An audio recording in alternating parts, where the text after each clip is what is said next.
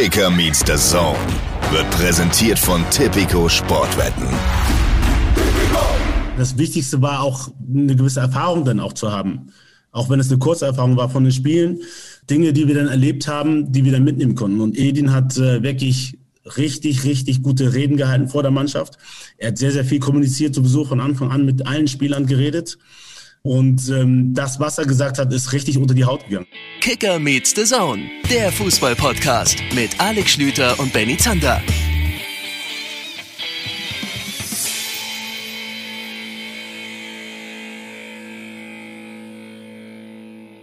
Melde Gehorsams. Die Kicker meets the Zone Crew ist vollzählig, wenn auch leider leicht verspätet angetreten. Wir haben gerade extra nochmal durchgezählt. Mein Name ist Benny Zander. Ich freue mich sehr, dass ihr unserer kleinen Freakshow auch in dieser Woche wieder einen Besuch abstattet. Und mir zugeschaltet ist der Mann, der quasi die ultimative Personifizierung des hinter der Freistoßmauer liegenden Spielers ist. Sieht komisch aus, ergibt irgendwie keinen Sinn, aber gehört mittlerweile offenbar zur Bundesliga dazu. Hallo Alex Schlüter. Schönen guten Tag. Wenn ich könnte, würde ich mir so einen kleinen Cocktail noch mit dazu nehmen und die Füße hochlegen. Da kann man so eine leichte, ja, so ein Kissen oder so noch drunter tun. Das wäre meine Stammposition in der Fußball-Bundesliga. Schön, dass ihr mit dabei seid. Ja, du hast gesagt, äh, leicht verspätet. Wer mich kennt, weiß, für mich ist das einen Tag zu spät immer noch pünktlich. Aber ihr seid das von uns ja nicht gewohnt, weil Benny Zander normalerweise auf Pünktlichkeit pocht. Es ist so, Termine, Termine, Termine, ne? So im Groben können wir es so als Entschuldigung rüberbringen. Ja, dieser Podcast unterliegt einfach plattentektonischen Schwankungen manchmal. Ne? Also verschieben, es, es verschieben sich manchmal Dinge so, dass dann die Platten gegeneinander und dann geht es hoch und wieder runter und plötzlich hast du ein Gebirge und da musst du auch erstmal wieder dran vorbeilaufen. Und ja, jetzt sind wir ja da. Ja, die Leute, die den Podcast und damit auch dich schon ein bisschen länger kennen, wissen, an dir kann es nicht gelegen haben, weil du hast eigentlich keine Termine. Ich kann euch verraten, Benny Zander sitzt da in einem T-Shirt, das er mir gerade eben beschrieben hat als, das ist ein absolutes Drinnen-T-Shirt. ähm, passt gut zu deinem äh, Gesicht, das ist auch ein absolutes Drinnen-Gesicht. Wir sind heute, oh, jetzt habe ich natürlich hier den Ton, ach mein Gott, es geht schon los, habe ich natürlich den Ton nicht ausgemacht an meinem Telefon. Wir sind Irgendwo heute, da läuft auch noch dein Hund rum, ne? Ja, Den musst du auch noch aufpassen. Beziehungsweise die liegt hier und schnarcht. Und wenn man genau, wenn ihr genau hinhört, hört ihr sie schnarchen. Die kleine Emma. Etwas lauter wird nachher Otto Addo zu uns sprechen. Freuen wir uns sehr drauf. Co-Trainer bei Borussia Dortmund, amtierender Pokalsieger. Darüber gilt es natürlich zu reden. An der Seite von Edin Terzic eine der heiß gehandelten Personalien. In Zukunft wieder in Co-Trainer-Funktion oder doch woanders. Also das ist ohnehin total spannend, aber wir haben euch das ja angekündigt. Wir wollen mal über diese grundsätzliche Position im Bereich des Profifußballs Co-Trainer sprechen. Was macht er denn eigentlich? Steht er nur daneben und sagt, yo, yo Leute, das, was der Trainer sagt, ich bin voll dabei oder hat er spezielle Aufgaben? Wir werden es rausfinden. Genau, und dann gibt's natürlich noch ohne Ende Themen. Wir müssen uns um den Abstiegskampf kümmern. Wir haben einige, nicht nur Co-Trainer, sondern auch Trainerthemen zu beackern nach diesem Spieltag. Da ist einiges passiert und wir müssen uns vielleicht da auch hier und da ein bisschen hinterfragen. Wir werden nachher zum Beispiel noch über äh, Adi Hütter und Eintracht Frankfurt sprechen müssen, die die Champions League vergeigt haben. Das machen wir mit unserem Kicker-Experten, mit Julian Franzke. Den habt ihr auch an dieser Stelle schon das eine oder andere Mal gehört. Weil die Trainer bestimmen ja sowieso eigentlich, Schlüben schon die ganze Rückrunde und es war jetzt an diesem Spieltag auf verschiedenste Art und Weise quasi auch wieder der Fall. Im positiven wie negativen Sinne. Ja, also ich. Ja, wir reden da nachher noch mal ein bisschen ausführlicher drüber, weil ich muss ganz ehrlich gestehen, so viel kann ich schon mal mit auf den Weg geben. Ich habe meine Meinung da jetzt auch noch mal hinterfragt, ob ich da in allen Punkten so richtig gelegen habe. Zum Beispiel haben wir vor ein paar Wochen mal die Frage gestellt, ist das jetzt ein allgemeiner Trend und ist das einfach die Zukunft des Fußballs, dass Trainer so von A nach B sogar für Ablösesummen geschoben werden? Äh, was wir so ein bisschen missachtet haben, und das ist ein oft gemachter Fehler, nicht nur im Bereich des Sports, ist das nicht vielleicht nur in Deutschland gerade so? Also es ist, glaube ich, tatsächlich ein innerdeutsches Phänomen, dass dieses Trainerkarussell so wild dreht.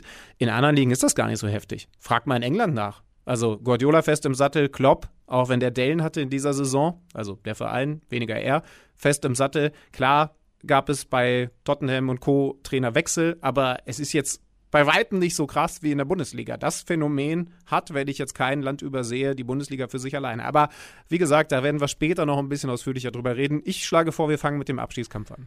Ja, wo es ja auch absolut positive Trainererscheinungen gegeben hat, die jetzt am vergangenen Spieltag mit ihren Teams die Klasse gehalten haben. Ne? Und dies, diese, diese Erfolge von Mainz, von Hertha, auch vom FC Augsburg, sind mit den Trainern, die alle neu gekommen sind und die Mission erfolgreich abgeschlossen haben, dann unmittelbar auch verknüpft. Also zum Beispiel Paul Dardai hat mit der Hertha durch ein schmuckloses 0 zu 0 gegen den ersten FC Köln, äh, gut, die sind ersatzgeschwächt, die Hertaner, das muss man schon dazu sagen, haben sie die Klasse gehalten und ich sehe den Paul Dardai immer noch seit zwei Tagen grinsend vor mir mit dem dicken Stummel da im Mundwinkel. Es war eine Zigarre für diejenigen, die seinen Auftritt im Sportstudio nicht gesehen haben.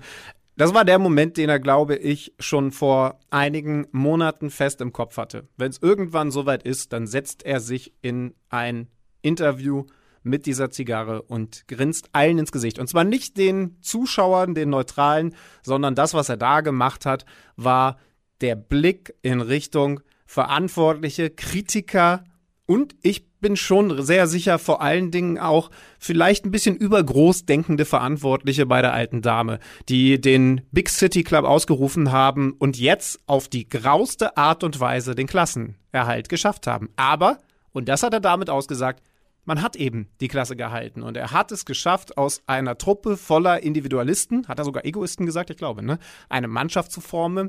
Nochmal, es ist ja es ist ja, also du kannst es ja nicht sauberer malen als das, was er jetzt gemacht hat mit einem 0 zu 0 gegen den Tabellenvorletzten erster FC Köln. Aber es reicht. Und so sitzt er da mit der Zigarre und sagt sich: So Leute, was ist hier Big City Club? Wir haben es auf die grauste Art und Weise geschafft. Ja, aber wir haben es geschafft. Und glaubst du denn, dass er jetzt bleiben wird mit Freddy Bobic und Dirk? Was sagst du? Nein. Glaubst du wirklich nicht? Nee. Glaubst du, dass Freddy Bobic sich das traut? Ja, ähm, also, ich, also ich bin mir auf gar keinen Fall sicher und ich, in dem Punkt habe ich jetzt auch keine Info, aber ich glaube nicht, nein. Weil diese Mannschaft überhaupt nicht zu Paldadei passt, weil der Fußball auch nicht erfolgreich gewesen ist. Also, äh, nehme ich direkt zurück, so erfolgreich, dass er die Klasse gehalten hat. Aber, also, zähl mal die Punkte, die Berlin gesammelt hat. Er hat nicht die ganz krasse Wende geschafft, sondern er hat das Nötigste getan, um dieses riesige Schiff irgendwie in diesem Gewässer zu halten und nicht komplett auf Grund zu laufen. Aber äh, ich hielte es für die falsche Entscheidung. Ja, es ist interessant. Also man muss natürlich, also das Gänsefüßchen dabei ist auch noch eine Quarantäne, aus der er mit seiner Mannschaft am Ende die nötigen Punkte geholt hat. Das ist ja etwas, was, was man als Trainer mit seiner Mannschaft auch erstmal wegstecken muss. Aber es ist natürlich die alte Grundsatzdiskussion, die jeder, der mit seinem Verein schon mal in Klassenerhaltsnöten war, äh, auch schon mal geführt hat. Wenn ein Trainer kommt und hinten raus den Klassenerhalt schafft, ist es dann ganz häufig im Nachhinein so gewesen, dass man sich in der kommenden Saison plötzlich gefragt hat, ja, hätte man nach der Mission, die dieser Retter, sage ich jetzt mal, erfolgreich abgeschlossen hat, mal einen sauberen Cut gemacht und einen genommen, ja, von dem vielleicht die sportlich Verantwortlichen mehr überzeugt gewesen sind und wo sie nicht unter Zugzwang gewesen sind, unter gefühltem Zugzwang, der hat uns jetzt gerettet, mit dem machen wir jetzt weiter. Das ist diese alte Grundsatzdebatte, ne?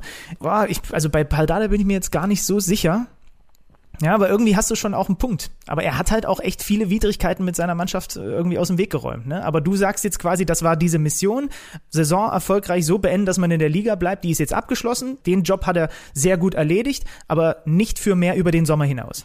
Wir haben doch mit Achim Bayerlotzer sehr ausführlich drüber gesprochen, war ein sehr spannendes Gespräch, wie man als Trainer vorgeht, bevor man irgendwo unterschreibt oder eben absagt. Man guckt genau, wie passt die Mannschaft, was meine Spielphilosophie angeht, zu mir? Und dann ist der zweite Punkt, hat ja Achim sehr klar gesagt, dass man natürlich auch schaut, wie stehen die Verantwortlichen zu mir. So, ich glaube, den zweiten Punkt können wir relativ schnell machen. Äh, in der absoluten Führungsetage stehen sie nicht zu Paul Dardai. Er hat sich jetzt ausführlich und auch absolut nachvollziehbar persönlich bei Arne Friedrich bedankt für das Vertrauen, denn den hat er hinter sich. Deswegen hat er ihn da hingesetzt. Aber da ganz oben hat man ihn weggegrätscht, weil man, die Geschichte müssen wir jetzt nicht nochmal rausholen, mit Leuten wie Jürgen Klinsmann eine viel schillerndere Ära einleiten wollte. Mhm. Das aber ist ja nur der zweite Punkt. Sag mir, wie er diesen ersten Punkt, passt die Mannschaft zu mir, mit einem grünen Haken versehen soll. Mhm. Nee, am Ende klingt das schon relativ überzeugend und einleuchtend, was du da sagst. Also, ähm, Ich, ich bin der Meinung, es wird logischer, wenn man sich genau anschaut, was das für eine Mannschaft ist, was er für einen Fußball spielen lässt, als wenn man jetzt einfach nur schaut, dass er die Klasse gehalten hat. Ich mag den Typen total gerne. Ich finde diesen Auftritt großartig und ich bin auch fest davon überzeugt, dass er woanders, übrigens, das wird nicht passieren, aber er müsste nicht ganz viele Meter weit in Richtung Osten in Berlin gehen, auch äh, passende Mannschaften finden würde. Ne? Also von seiner Spielphilosophie her. Der wäre ein per perfekter Union-Coach. Aber äh, das wird nicht passieren. die haben ja nun auch einen absolut fest installierten Trainer. Da dann geht, so dann laufen die Amok. Ja. Ähm, aber verstehst du, ne? Also so eine Mannschaft passt zu ihm. Und ich bin mir sicher, Paul Dardai könnte auch andere Mannschaften finden. Er hat jetzt ja angekündigt, naja, ob ich dann äh, die Profimannschaft oder vielleicht doch wieder die U17 trainiere, das werde ich dann sehen. Also er geht damit unglaublich entspannt um. Dass der Profitrainer bleiben will, ist ja überhaupt gar keine Frage, denn der hat da ja jetzt was gemacht, wo man auch wirklich Respekt zollen muss. Aber wie gesagt, wenn man diesen entscheidenden ersten Punkt den Achim Bayer-Lorzer da eben auch nochmal sehr ausführlich beschrieben hat, nimmt, dann komme ich nicht auf das Ergebnis, die Mannschaft passt zur Spielphilosophie von Pal Dardai. Die Luke Bakius, die äh, Radonjic, die, äh, wie sie alle heißen, sind alle absolut offensiv orientierte Typen. Gendossi, auch wenn der wahrscheinlich nicht zurückkommen wird, ne? Also absolut spieloffensiv orientierte Typen. Und ich glaube, dass Freddy Bobic ein bisschen mehr Ahnung von Fußball hat als ich. Kann mir nicht vorstellen, dass er auf ein anderes Ergebnis kommt. Aber ich lasse mich Gut, überraschen. Er, er, könnte natürlich den Kader auch zusammen mit Dardai nach dessen Vorstellung umbauen, aber ich glaube auch, dass das Richtig. nicht passieren wird. Und es ist genau, da hast du schon recht. Es ist einfach eine andere Ausgangslage, als wenn wir jetzt mal zum nächsten Team springen, was den Klassenerhalt unter Dach und Fach gebracht hat. Bo Svensson, der FSV Mainz 05. Da ist es passig, ne? Also das ist sowieso, es sind jetzt nicht viele um die oder nicht wenige um die Ecke gekommen und haben gesagt, eigentlich musst du dem Svensson den, den Trainer des Jahres geben für das, was der da in Mainz gemacht hat und wie der die äh, zum Klassenerhalt gebracht hat, auch wenn sie jetzt äh, am Sonntag gegen Dortmund verloren haben. Was war die schöne Überschrift im Montagskicker? Die Svensation. Fand ich sehr schön. fand, ich, fand ich wirklich sehr gut. Hätte, hätte, kann hätte ich mir gerne diskutieren, dass es jemand anders wird als Trainer des Jahres? Also man kann doch gar nicht an ihm vorbeikommen, oder? Stimmt, wer ist eigentlich die Alternative, ne? Ja. Also es hat ja auch keiner von denen, die da, die da so weit vorne sind, so super souverän seine Mannschaft in irgendwas hin. Oliver Glasner. Ja, der wäre auch ein. Ka Aber stimmt, ja, eigentlich ja. davor weder Flick noch Nagelsmann. Ähm, Terzic hat jetzt hinten raus die Ziele erreicht, werden wir gleich noch ein bisschen drüber sprechen. Aber eigentlich, eigentlich ist es sogar total sinnvoll, dass Bo Svensson am Ende diesen Titel bekommt. Ja, also und zwar völlig klar. Ne? Da muss man auch nochmal klar sagen, sechs Punkte nach der Hinrunde. Es hat noch nie eine Mannschaft mit diesen Punkten die Klasse gehalten. Und das sagt euch der Mann, der damals gesagt hat, ich sehe für Mainz noch schwärzer als für Schalke. sieben Punkte waren es. Waren sieben, ja. ja. Trotzdem hat es das eben noch nie gegeben und Svensson hat es geschafft. Also, und das eben, muss man schon sagen, auch vor dem letzten Spieltag, ne? Also das, das ist einfach so nie Sofa. zu erwarten gewesen. Ja. Auf dem Sofa haben sie es Also ähm, nee, ganz großen Respekt nach Mainz, auch wenn es jetzt eben eine Niederlage gegen die Borussia gegeben hat. Und dann müssen wir auch Glückwünsche nach Augsburg schicken. Das war ja übrigens die Mannschaft. Wir werden natürlich in der nächsten Folge nochmal ausführlicher darüber sprechen, äh, wie unsere Tipps so aufgegangen sind, die wir vor der Saison einst in einem Hotelzimmer im schönen Freiburg abgegeben haben. Augsburg war die Mannschaft, wo wir beide am weitesten auseinandergegangen sind. Und da möchte ich jetzt von dir schon mal eine erste Einschätzung haben. Kann man festlegen, wer jetzt mehr Recht gehabt hat? Du hast sie als Überraschung der Saison getippt und ich habe sie eher so als die Mannschaft, die am ehesten unten reinrutscht, getippt. Ähm, jetzt sind sie auf der 12, aber ja. ich glaube, es geht einen Tick mehr in meine Richtung, oder? Also man kann jetzt ja, nicht sagen, ja. Ja, ja, ist ja logisch, klar. Ja. Also das hat sich ja dann so schnell so entwickelt, dass ja klar war, selbst, egal wie die Saison zu Ende geht, der Zander hat nicht recht gehabt. So, und dann, es ging ja nur noch am Ende darum, dass sie das jetzt hinkriegen und das haben sie eben im direkten Duell mit Bremen geschafft. 2 zu 0. Ich weiß nicht, wie es dir ging. Das ist ein Spiel gewesen, das hat in mir ein Gefühl ausgelöst, mit den Begleitumständen von den Rängen und den Bänken, das wirkte für mich so ein bisschen so, wie wenn wir damals mit unserer zweiten Herren am Sonntagvormittag gespielt haben und dann hat danach noch unsere erste Herren auch noch Punktspiel auf dem gleichen Platz gegen einen anderen Gegner gehabt. Und wir mit der zweiten Herren in die Umkleide, haben im Idealfall das Spiel gewonnen vielleicht. Da stand eine Kiste Bier, wir haben uns umgezogen, Kiste Bier, sind dann wieder zurück zum, äh, umgezogenerweise zurück zum Platz, um die erste Herren zu unterstützen. Und so ungefähr niveautechnisch hat sich okay. das in Augsburg abgespielt. Verstehst du, was ich meine? Jetzt habe ich das Bild verstanden, ja. ja. Egal, ob es der Augsburger Präsident von der, vom Rang war, der, der war nicht weit von mir damals entfernt, wie ich äh, irgendwie da gepöbelt habe von der Seitenlinie. Die Bremer, das war, das hat so richtig schön muckelige Kreisliga-Atmosphäre gehabt. Ja, und das Spielerische war halt ähnlich, ne? Das, ja. Also, weil das Bild habe ich jetzt irgendwie gesucht, aber da bist du ja auch nicht weit weg. Ähm, außer dass das dann eben weniger erste Profimannschaft-Niveau hatte. Nochmal, Respekt Augsburg, die in Unterzahl, lange in Unterzahl spielend, am Ende 2 zu 0 gewinnen. Äh, ja, schwieriger Platzverweis, äh, den es da in der ersten Halbzeit gegeben hat für Vargas. Absoluter Aussetzer in der 13. Minute. Er war selber am Boden zerstört. Und das spricht dann schon fürs Team. Ich meine, man kann die Sache natürlich auch immer schön reden, aber irgendwie spricht es dann schon fürs Team, dass sie diese Sache dann mit ganz, ganz viel Energie lösen und den Führungstreffer erzielen durch Kedira in der 57. Minute. Ganz schönes Bild. In Berlin hat derweil dann der Bruder gejubelt, äh, der auf der Tribüne saß, also Sammy Kedira. In der 90. dann auch noch ein Elfmeter zum 2 zu 0, das war dann einfach nur das Endergebnis, aber das, was vorher passiert ist, das ist natürlich das, worüber wir sprechen müssen und das, worüber dann auch die Bremer gesprochen haben, nämlich Frank Baumann und Co. Das ist gleich unser nächstes Thema. Es hat zur Entlassung, zur ja, vorzeitigen Beurlaubung von Florian Kofeld geführt. Es gab auch noch eine gelb-rote Karte für Groß, aber wie gesagt, lange Zeit Überzahl für Bremen und trotzdem ganz, ganz wenig Ertrag. Ja, ja, zumindest also über eine halbe Stunde in der ersten Halbzeit waren sie ein Mann mehr und da ist nicht viel bei rumgekommen. Ein klein bisschen was, aber wirklich nur mit viel Wohlwollen, ein klein bisschen was und ansonsten nicht viel. So, und dann äh, relativ schnell zu Beginn der zweiten Halbzeit fliegt Groß mit Gelb-Rot vom Platz. Ja, und danach der, der, der Kedira, der ein, ein Tor des, des Willens, irgendwie will er das Ding dann da reinmachen und das fällt dann halt, ja, es ist am Ende, es ist am Ende in Ordnung, dass Augsburg dieses Spiel gewinnt. Es ist wieder unterm Strich zu wenig gewesen vom SV Werder Bremen. Ich muss ganz kurz aus meiner alten Uniliga Mannschaft, äh, aus der WhatsApp-Gruppe dieser Uniliga-Mannschaft zitieren. Da sind einige Bremen-Fans drin und ich lese dann natürlich immer mit, was an so einem Spieltag so passiert. Zitat, für jede Flanke von Werder, die nicht ankommt, ein Euro an UNICEF und keiner musste mehr hungern. es war tatsächlich sehr, sehr einfallslos. In Überzahl das Ding oben reingeschwenkt und einfach zu verteidigen, auch wenn man das Lob aussprechen muss für die Augsburger, die das diszipliniert, aber halt auch nicht am Rande der Überforderung gemacht haben. Und somit gibt es das 2 zu 0. Und der Ist-Zustand heißt, Florian Kohfeldt ist nicht mehr Trainer beim SV Werder Bremen. Das habt ihr natürlich mitbekommen. Diese Entscheidung hat es dann in der Folge gegeben. Und du schätzt sie wie ein?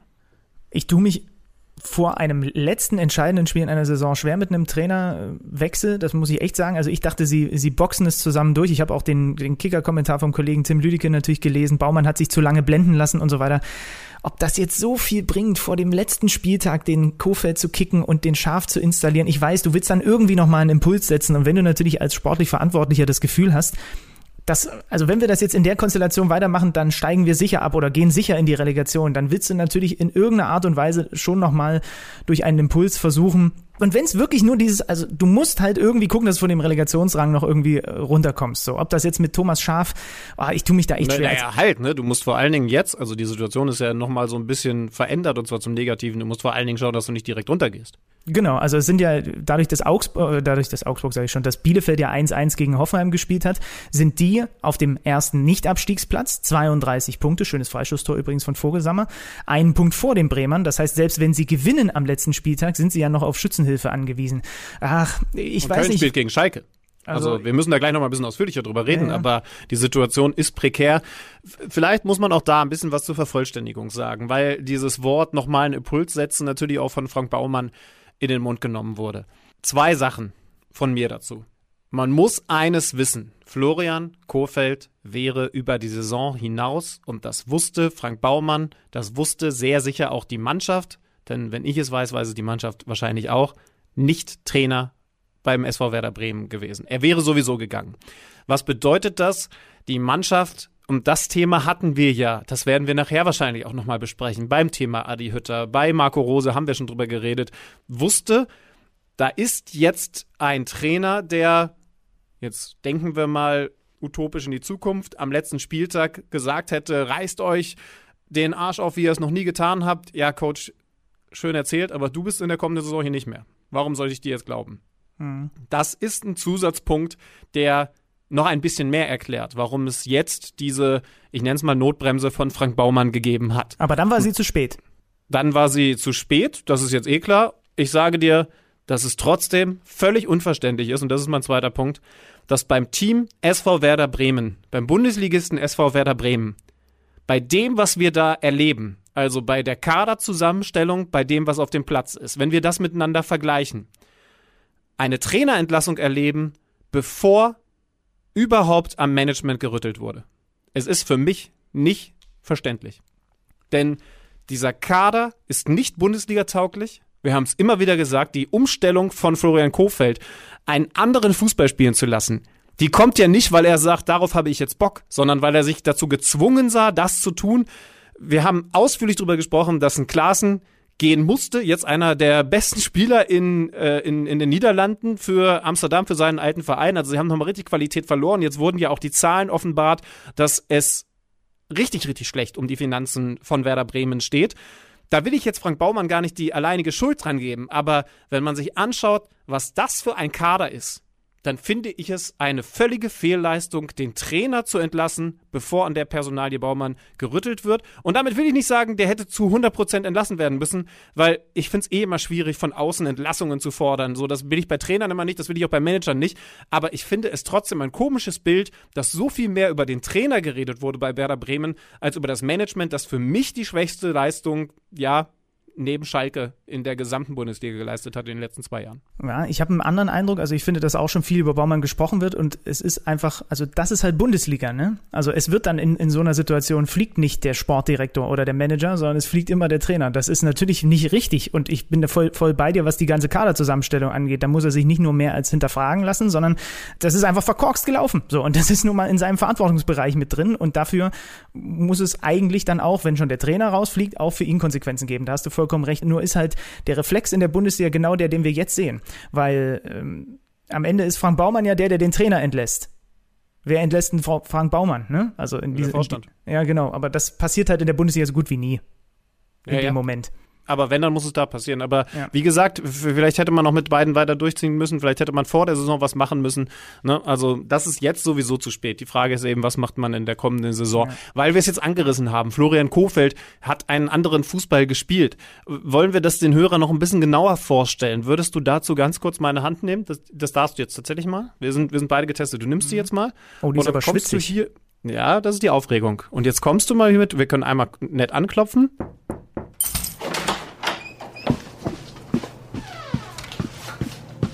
Neues aus dem Datenkeller. Präsentiert von Tipico Sportwetten.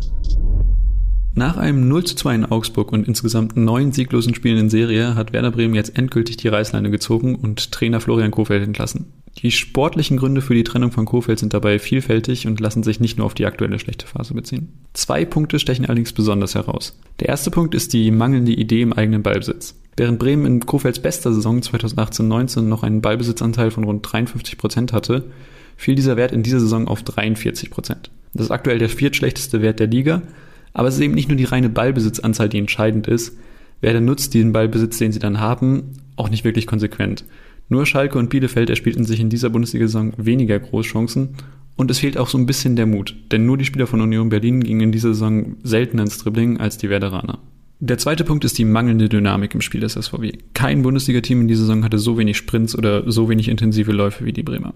Werder ist die einzige Mannschaft, die mit 199 Sprints pro Spiel in dieser Saison unter der Marke von 200 geblieben ist. Zum Vergleich, der VfL Wolfsburg liegt als bestes Team in dieser Kategorie 251 Sprints pro Spiel hin. Also im Schnitt über 50 Sprints mehr pro Spiel als Werder. An diesen beiden Punkten muss Vereinslegende Thomas Schaaf jetzt also direkt gegen Gladbach ansetzen, denn Werder benötigt ganz, ganz dringend einen Sieg, denn der Tabellen 17. aus Köln tritt gegen die bereits abgestiegenen Schalke an. Und auch Tipico sieht Köln und Werder mit einer 1,8er Quote auf den Abstieg genau gleich auf. Neues aus dem Datenkeller. Präsentiert von Tipico Sportwetten. Jetzt mal ganz im Ernst, hast du immer so schwitzige Hände? Das ist ja. Ich bin ein Handschwitzer. Ja. Du kannst fast kurz meine Beine an, da ist alles trocken, aber ich Stimmt. absorbiere über die Hände. Stimmt, da ist alles trocken. Ja. Es gibt mehrere interessante Sachen, die Freddy da gerade losgeworden ist. Ich will, bevor wir dann natürlich über den letzten Spieltag reden müssen, einmal noch kurz darauf eingehen. Also diese 50 Sprints Unterschied im Vergleich zum besten Team Wolfsburg, die sind schon krass, ne? Weil entweder du bist ein spielerisch starkes Team, das zum Beispiel eins gegen einen Spieler hat, da haben wir über das Dribbling ja jetzt Informationen bekommen, das ist Bremen nicht. Oder du bist eben eins, was kämpft, was beißt und was vor allen Dingen läuft. Auch das hat Bremen nicht umgesetzt. Und sorry, ich bleibe dabei. Also, das ist für mich in erster Linie Spieler, das ist ein ganz schlimmes Wort, Spielermaterial, das da eben nicht vorhanden ist und nicht zwingend die Einstellung. Wobei, man kann ja auch anderer Meinung sein. Ich bin, also Thomas Schaf wäre jetzt wahrscheinlich genau der Mann, gucken wir mal, ob er das umgesetzt bekommt, der da vielleicht nochmal 30 Prozent mehr Sprints aus den Beinen gepresst bekommt. Traust du ihm das zu? Der neue Mann an Bord beim SV Werder Bremen. Das schwankt minütlich, ob ich ihm das zutraue oder nicht. Da bin ich jetzt mal ganz ehrlich. Also er ist ein super erfahrener Mann, der mit Bremen viel gerissen hat. Das ist aber auch schon eine Weile her. Für so ein Spiel im Idealfall ist es ein Spiel, ansonsten wäre es die Relegation dann noch dazu. Kann ich mir das aber schon vorstellen. Ist halt ein knochiger, harter Trainer, so, der auch jetzt nicht jeden unter den Arm nimmt und, und über den Kopf strubbelt, sondern eher wenn einer kommt und sich gerne einmal in den Arm nehmen lassen will, schubst ihn weg und sagt, geh eine Runde laufen. So, das könnte jetzt vielleicht das richtige, das richtige Rezept sein. Aber wie gesagt, wenn du mich in fünf Minuten wieder fragst, dann sage ich, nee, das ist totaler Quatsch gewesen. Lass uns mal auf diese drei entscheidenden Duelle schauen. Freddy hat es ja schon angesprochen. Bremen gegen Bremen Gladbach. gegen Mönchengladbach. Ja, gegen die Rose Gladbach, Gladbacher. Genau. Gladbach hat eine, ja, eine Situation, die ist so ein bisschen vergleichbar oder ziemlich gut vergleichbar mit der vom VfB Stuttgart. Ne? Also außer, dass da der Trainer bleiben wird. Es geht nur noch minimal um Europa. Sie liegen, was jetzt die grundsätzliche Saisonleistung angeht, fast punktgleich ähm, auf derselben Position. Gladbach hat einen Zähler mehr geholt, das sind ähnlich starke Mannschaften. Ähm, ja, und so ein bisschen ist in den letzten Wochen äh, die Form dahin, die man mal hatte. Bei Gladbach natürlich noch ein bisschen mehr Achterbahnfahrt als bei Stuttgart. Warum vergleiche ich sie mit Stuttgart? Weil Stuttgart der Gegner von Arminia Bielefeld sein wird. Und dann hat Freddy ja richtig gesagt, das andere Duell, was wir noch haben, ist Köln gegen Schalke 04. Schalke 04 kann Fußballspiele gewinnen. Das werden wir dann nachher im Gespräch mit Julian Franzke zu Eintracht Frankfurt erfahren. Aber grundsätzlich erster Impuls, Köln-Schalke, Bremen-Gladbach, Stuttgart-Bielefeld. Hat für dich dann nach 34 Spieltagen welche Abschiedskonstellation? Damit gebe ich dir erst die Chance, nochmal zu revidieren. Oder einfach genau dabei zu bleiben, Bremen und Hertha steigen ab. Ja, genau, vor allem die Hertha, da bleibe ich jetzt einfach dabei. Also das ist da, also ganz im Ernst, wenn du mich vor dem letzten Spieltag das gefragt hättest, dann wäre klar gewesen, die, Köl die Kölner, nee, so, also, vor dem- also vor dem, ja, vor dem vergangenen Spieltag. Die Kölner mit Funke kriegen das hin, am letzten Spieltag gegen Schalke zu gewinnen. So, jetzt hat aber Schalke gerade den Frankfurter die, die Suppe gespuckt. Und mit den jungen Wilden werden die das auch gegen Köln zumindest nochmal versuchen. Es ist für mich echt schwer zu prognostizieren. Ich glaube, Stuttgart wird sein Heimspiel gewinnen. So, das ist für Bielefeld kein gutes Omen.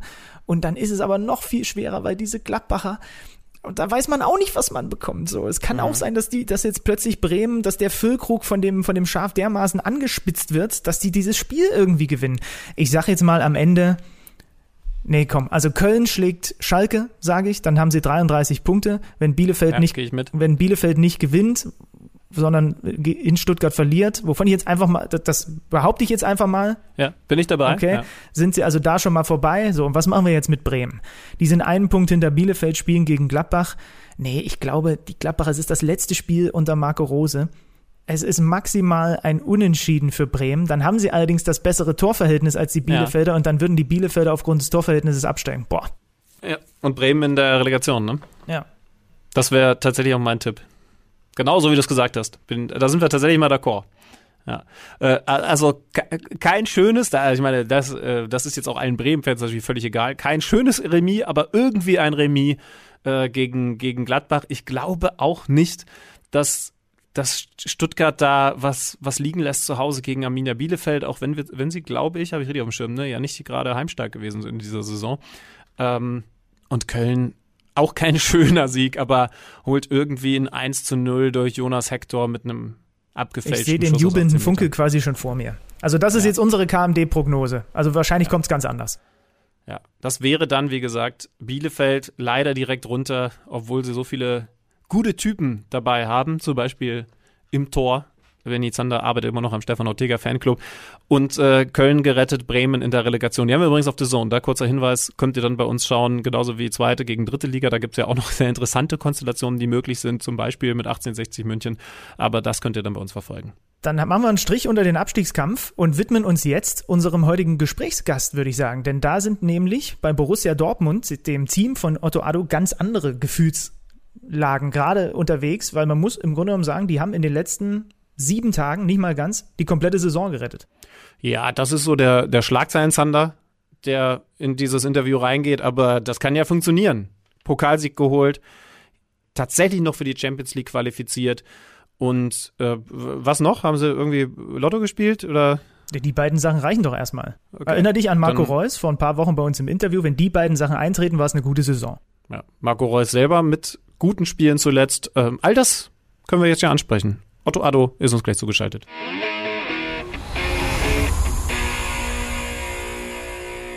So, Liebe Zuhörer, ich will ehrlich sein, man fragt sich ja als Journalist häufiger, wie ist eigentlich der Interviewgast so drauf von der Stimmung her? Man hat ja schon die schlimmsten Sachen erlebt. Ich sag mal so, nach dem, was in den letzten Tagen bei der Borussia passiert ist, habe ich ein ganz gutes Gefühl. Herzlich willkommen nach Dortmund, Otto Addo. Dankeschön, bin bestens drauf. Ja, das ist ja tatsächlich, ne? Also als Interviewer hat man immer so ein bisschen, aber bei, bei dir waren wir uns jetzt sicher, nee, mit dem, mit dem können wir direkt mit einem Lächeln reinstarten in dieses Gespräch. Und ähm, äh, ihr seid ja im, äh, im Quarantäne-Trainingslager, also hängt jetzt auch noch in Quarantäne quasi noch mehr aufeinander als ohnehin schon diese Saison. Was mich zu Beginn mal interessieren würde, wie sehr fühlt sich das gerade doch ein bisschen anders an als noch vor dem Pokalfinale. Wie sehr merkt man sowohl euch im Trainerteam, aber auch den Jungs an, dass so ein bisschen die Spannung und der Druck abgefallen ist nach dem, was ihr da gezaubert habt in den letzten beiden Spielen? Ähm, ja, sind alle erleichtert. Ähm, es ist das Best-Case-Szenario eingetreten. Wir haben den Pokal gewonnen, wir haben uns jetzt schon qualifiziert. Ähm, und ähm, ja, es gibt nichts Schöneres, als entspannt in das Spiel zu gehen, was wir natürlich trotzdem gewinnen wollen. Ähm, aber ja, es hätte schlimmer kommen können. Äh, muss man da jetzt als, als Co-Trainer äh, aufpassen? Ist das so ein bisschen, also ich stelle mir fast wie, wie bei der Klassenfahrt vor, dass du dann abends schauen musst, dass die Jungs die Bettruhe einhalten? Oder, oder sind das Profis genug, dass sie wissen, selbst nach dem Erfolg, den sie jetzt eingefahren haben, muss man diszipliniert nach dem Abendessen auf dem Zimmer sein? Ähm, also wir haben ganz, ganz großes Vertrauen in unsere Spieler, dass sie wissen, wie sie sich verhalten sollen und ähm, wir sind natürlich alle auch selber schon um 9 Uhr im Bett, deswegen wissen wir gar nicht, was danach passiert. Ähm, nein, Spaß beiseite. Also das ist ja alles entspannt. Ähm, wir fangen ab morgen mit dem Training an und werden dann natürlich auch an die Jungs appellieren, dass sie sich so langsam auf das Spiel gegen Leverkusen vorbereiten. Und was jetzt vorher alles passiert ist, das war ehrlich gesagt ähm, völlig egal. Ähm, das sind ganz, ganz tolle Sachen, die jetzt hier passieren, die auch gute Teambuilding-Maßnahmen sind, äh, weil die Jungs spielen Karten, die Jungs äh, äh, radeln ein bisschen zusammen, sie spielen Playstation, machen alles das, was man ja, was man so gerne macht, ne, wenn man wenn man nichts Besseres zu tun hat, ähm, haben ganz viele Termine auch, muss man auch dazu sagen, mit dem Social Media Bereich, mit dem Marketing Bereich. Ähm, die Zeit nutzen wir natürlich dann auch vom Verein sehr sehr gut und ähm, ja, das läuft alles vorbildlich ich halte fest, man muss als Co-Trainer auch einfach mal weggucken können. Das ist auch vollkommen in Ordnung so. Und ich weiß sowieso, dass du uns jetzt in die, in die Untiefen der letzten Tage nicht mit reinziehen wirst, weil das würde ich an deiner Stelle auch nicht machen. Deswegen, was mich jetzt eher mal interessiert, ist der Plan dann morgen und die nächsten Tage. Wie sieht denn so ein typischer Tagesplan dann jetzt im Quarantänetrainingslager bei euch aus? Was habt ihr zum Beispiel morgen jetzt alles auf der Agenda? Ja, wir werden morgen früh frühstücken gemeinsam, ähm, werden ins Trainingszentrum fahren, werden ja, locker trainieren. Das Training wird sehr, sehr entspannt sein. Wenn locker reinkommen jetzt nach sozusagen ja, zwei Tagen frei. Die Spieler hatten die Möglichkeit, jetzt aber auch die letzten Tage ähm, ins Trainingszentrum zu fahren und haben das auch äh, genutzt, äh, um ja, sich massieren zu lassen, um auch mal was anderes zu sehen. Ähm, einige haben Basketball gespielt, ähm, einige haben im athletischen Bereich ein bisschen was gemacht für ihre Fitness, äh, waren im Kraftraum und ähm, ja, es waren zwei ganz, ganz entspannte Tage und die Jungs, äh, muss ich sagen, obwohl sie es jetzt nicht müssen, ähm, sind wirklich fast alle ins Trainingszentrum gefahren und äh, haben an sich gearbeitet. War es denn für euch im Trainerteam, denn wir sagen seit Wochen, wir wollen auch wirklich gerne mal in diese Details, was macht eigentlich so ein Co-Trainer aus, einsteigen. War es denn für euch im Trainerteam auch entspannt oder wart ihr schon wieder voll Fokus Leverkusen, noch ist die Saison nicht durch? Ja, es war relativ entspannt, ähm, aber die, die Vorbereitungen laufen. Also wir gucken uns die Spiele an, ähm, gucken, Geppi hat das Spiel angeguckt, ich habe das Spiel angeguckt, also Sebastian Geppert. Der Edin guckt Spiele an. Ähm, wir haben die anderen Spiele schon analysiert, gucken, was wir auch für das Spiel gegen Leverkusen verwenden können ähm, oder ob sich Szenen ähneln, die wir auch verwenden können, wo wir sagen können, Mensch, Jungs, da müssen wir aufpassen oder das müssen wir verbessern. Ähm, ähm, gibt es ähm, ja, Vergleichbares, was wir jetzt auch für das Spiel gegen Leverkusen nutzen können. Ähm, das heißt, wir ziehen vorangegangene Spiele an, wo Leverkusen-Spieler meistens mit einer Dreikette, ähm, wo der Gegner auch mit Dreikette gespielt hat ähm, und versuchen, das zu vereinen und zu nutzen, um uns bestmöglich äh, auf das Spiel vorzubereiten. Du hast jetzt gerade gesagt, ihr macht das beide, beziehungsweise alle drei, also Geppi, Terzic, Ado. Teilt ihr euch dann die einzelnen Spiele trotzdem noch auf oder wird das sehr, sehr frei gehalten, dass es auch dazu kommen kann, dass ihr alle dieselbe Sequenz schaut und dann sagt, ach guck mal, ja, ich hab, ich hab, wir hatten jetzt alle die gleiche Idee, was wir gegen Leverkusen machen müssen. Kann ja auch ertragreich sein. Ähm, na, nee, wir teilen das auf. Ähm, jeder hat da seinen Aufgabenbereich. Ähm, ich kriege das ein oder andere Spiel mehr. Gabi macht die Standards ähm, und kümmert sich da intensiv drum. Ähm, am Ende fügt Edin alles zusammen und äh, von den, ich sag mal, 60, 70 Szenen, die wir dann haben, Hälfte offensiv, äh, Hälfte defensiv, pickt er sich dann die 5, 6, 7, vielleicht auch 8 Szenen raus, die wir dann der Mannschaft zeigen. Die prägnantesten Szenen ähm, zeigen wir der Mannschaft und äh, das sucht Edin dann aus, da ist er natürlich federführend. Und wie viel gibst du eigene Meinung mit rein? Weil du hast dann ja eine ganze Menge gesehen und bist entsprechend selber auch vorbereitet. Also du wirst ja eigene Ideen haben, die du dann an deinen Cheftrainer weitergeben möchtest. Äh, mal so ganz konkret. Wie häufig in der Saison hast du jetzt gesagt, ja. wir machen so oder so? Ja, also er fragt uns natürlich auch ähm, und dann antworten wir und ähm, wir sind meistens zum Glück einer Meinung. Und äh, wenn nicht, ist es auch nicht schlimm. Es gibt immer, immer mehrere Wege. Ähm, und ähm, eins ist klar, ähm, der Weg, den Edin vorschlägt, der wird gemacht und äh, wie wir sehen, ist es äußerst erfolgreich. Ähm, klar hatten wir am Anfang ein bisschen Probleme, aber ja, er hat ähm, sehr viele Gespräche geführt mit der Mannschaft, sehr gute Ansprachen gehabt, ähm, hat taktisch auch immer die richtigen Mittel gefunden und ähm, ja, ich bin froh, dass das alles so gut äh, gefruchtet hat. Also es gibt schon auch mal Reibung. Ich will jetzt nicht sagen, es knallt auch mal, aber da, wo Fußballexpertise ist, da ist dann schon auch mal unterschiedliche Meinung? Absolut. Ich denke mal, das ist auch ganz, ganz wichtig. Es geht dann, in der Grundidee sind wir sowieso gleich, ähm, aber es geht dann manchmal um Details, um kleine Details ähm, und da gibt es dann halt auch unterschiedliche Möglichkeiten und Wege und Edin ist dann natürlich der Chef, der sich dann für den Weg entscheidet, der gemacht wird und ja, das ist auch gut so und das klappt wunderbar. Als wir uns vorhin euer Trainerteam angeguckt haben, ist uns eine Sache aufgefallen. Eigentlich könnten wir dich als Hermann Gerland vom BVB bezeichnen. Du bist der Erfahrenste. Du bist der Veteran der Graurücken bei euch im Team. Das ist ja Wahnsinn. Ja, das sehe ich nicht ganz so. Vom Alter ja, aber es ist eigentlich wie im Fußball. Erfahrung ist natürlich ein Wort, was geprägt ist durch zuvor erlebte äh, äh, Dinge. Und ähm, da muss ich sagen, ist Edi länger. Ist schon länger oben dabei bei den Profis, hat da mehr Erfahrung bei den Profis als Trainer. Ähm, und ähm, da täuscht das ein bisschen mit dem Alter. Ich bin jetzt zum ersten Mal im, im, als Co-Trainer so richtig dabei bei den Spielen. Ähm, vorher war ich als Top-Talente-Trainer dabei. Klar kriege ich dann viel im Training mit und vom Trainingsprozess äh, etc. Aber es ist dann doch nochmal was anderes, weil die Aufgabe einfach eine andere ist. Äh, vorher habe ich viele individuelle Videoanalysen gemacht für die Spiele, für die Spieler, habe dann auch ähm, ja, viele Trainings, positionsspezifische Trainings äh, für die jungen Spieler, aber auch für die, ähm, ähm für die jungen Spieler der ersten Mannschaft, aber auch für die jungen Spieler aus der Jugend gemacht. Und jetzt die ganze Zeit mit der ersten Mannschaft, das ist dann schon was anderes, weil man halt für die ganze Mannschaft verantwortlich ist und man muss dann auch in den Videos, die man analysiert, die, Sachen, die man schneidet, auch anders gucken. Du hast gerade schon angedeutet, wie ihr das in der Vorbereitung macht. Wie ist eigentlich deine Rolle im Spiel? Das haben sich Alex und ich schon häufiger in dieser Saison mal gefragt. Also wie viel Input gibst du dem Edin eigentlich von dir aus oder wartest du bewusst, bis er sich rumdreht und zu dir kommt und sich den Input ab abholt? Spe äh, sprecht ihr das vorher ab oder hat sich das einfach entwickelt? Nein, das entwickelt sich. Also wenn ich eine Idee habe, dann sage ich ihm das. Edin ist sehr, sehr offen, also nimmt sehr viele Ideen auch an. Es ist aber auch so, dass er auch mal fragt, Jungs, wie seht ihr das? Irgendwie finde ich, fruchtet das nicht so. Habt ihr eine Idee, wie sollten wir das machen? Sollten wir es so oder so machen? Dann sagt er vielleicht auch mal zwei Sachen vor. Und ähm, ich und Gabby sagen, wenn wir es ändern, dann lass uns das so machen. Also es klappt wunderbar. Wir kommen eigentlich immer auch auf den, auf den Nenner ähm, im Spiel und ähm, sehen auch eigentlich dieselben Lösungsmöglichkeiten. Deswegen, das passt wunderbar. Er bringt sehr, sehr viel Spaß, mit ihm zu arbeiten, weil er uns auch alle mit einbezieht. Ähm, meine Rolle im Spiel ist, ähm, ja, dass ich natürlich versuche, auch auf die Sachen zu achten, wo der Ball vielleicht nicht gerade im Spiel ist. Das heißt, wenn wir im Angriff sind, schon auch auf die Restverteidigung. Wie stehen wir? Wie, wie können wir schon die Konter absichern? Wenn wir ähm, in der Abwehr sind, dass ich auch schon die, die Stürmer versuche mit zu positionieren oder ihnen bestimmte Sachen sage, die mir auffallen. Ähm, bin natürlich darüber hinaus noch mit dem Serda Aya, unserem Videoanalyst, ähm, verbunden übers Mikrofon. Das heißt, er sieht dann auch nochmal Sachen oben, von oben, aus einer anderen Perspektive. Da besprechen wir dann auch schon am Mikro, gebe ich äh, Situationen durch, die Edin haben will für die Halbzeitpause, die er sich selbst angucken will und die er eventuell dann auch der Mannschaft nochmal zeigt.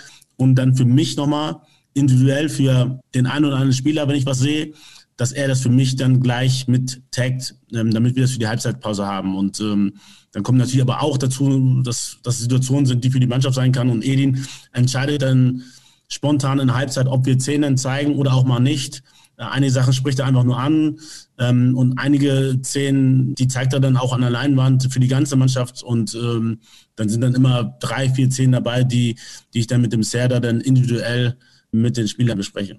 Ja, spannend. Und du hast gesagt, das, das hat sich auch entwickelt.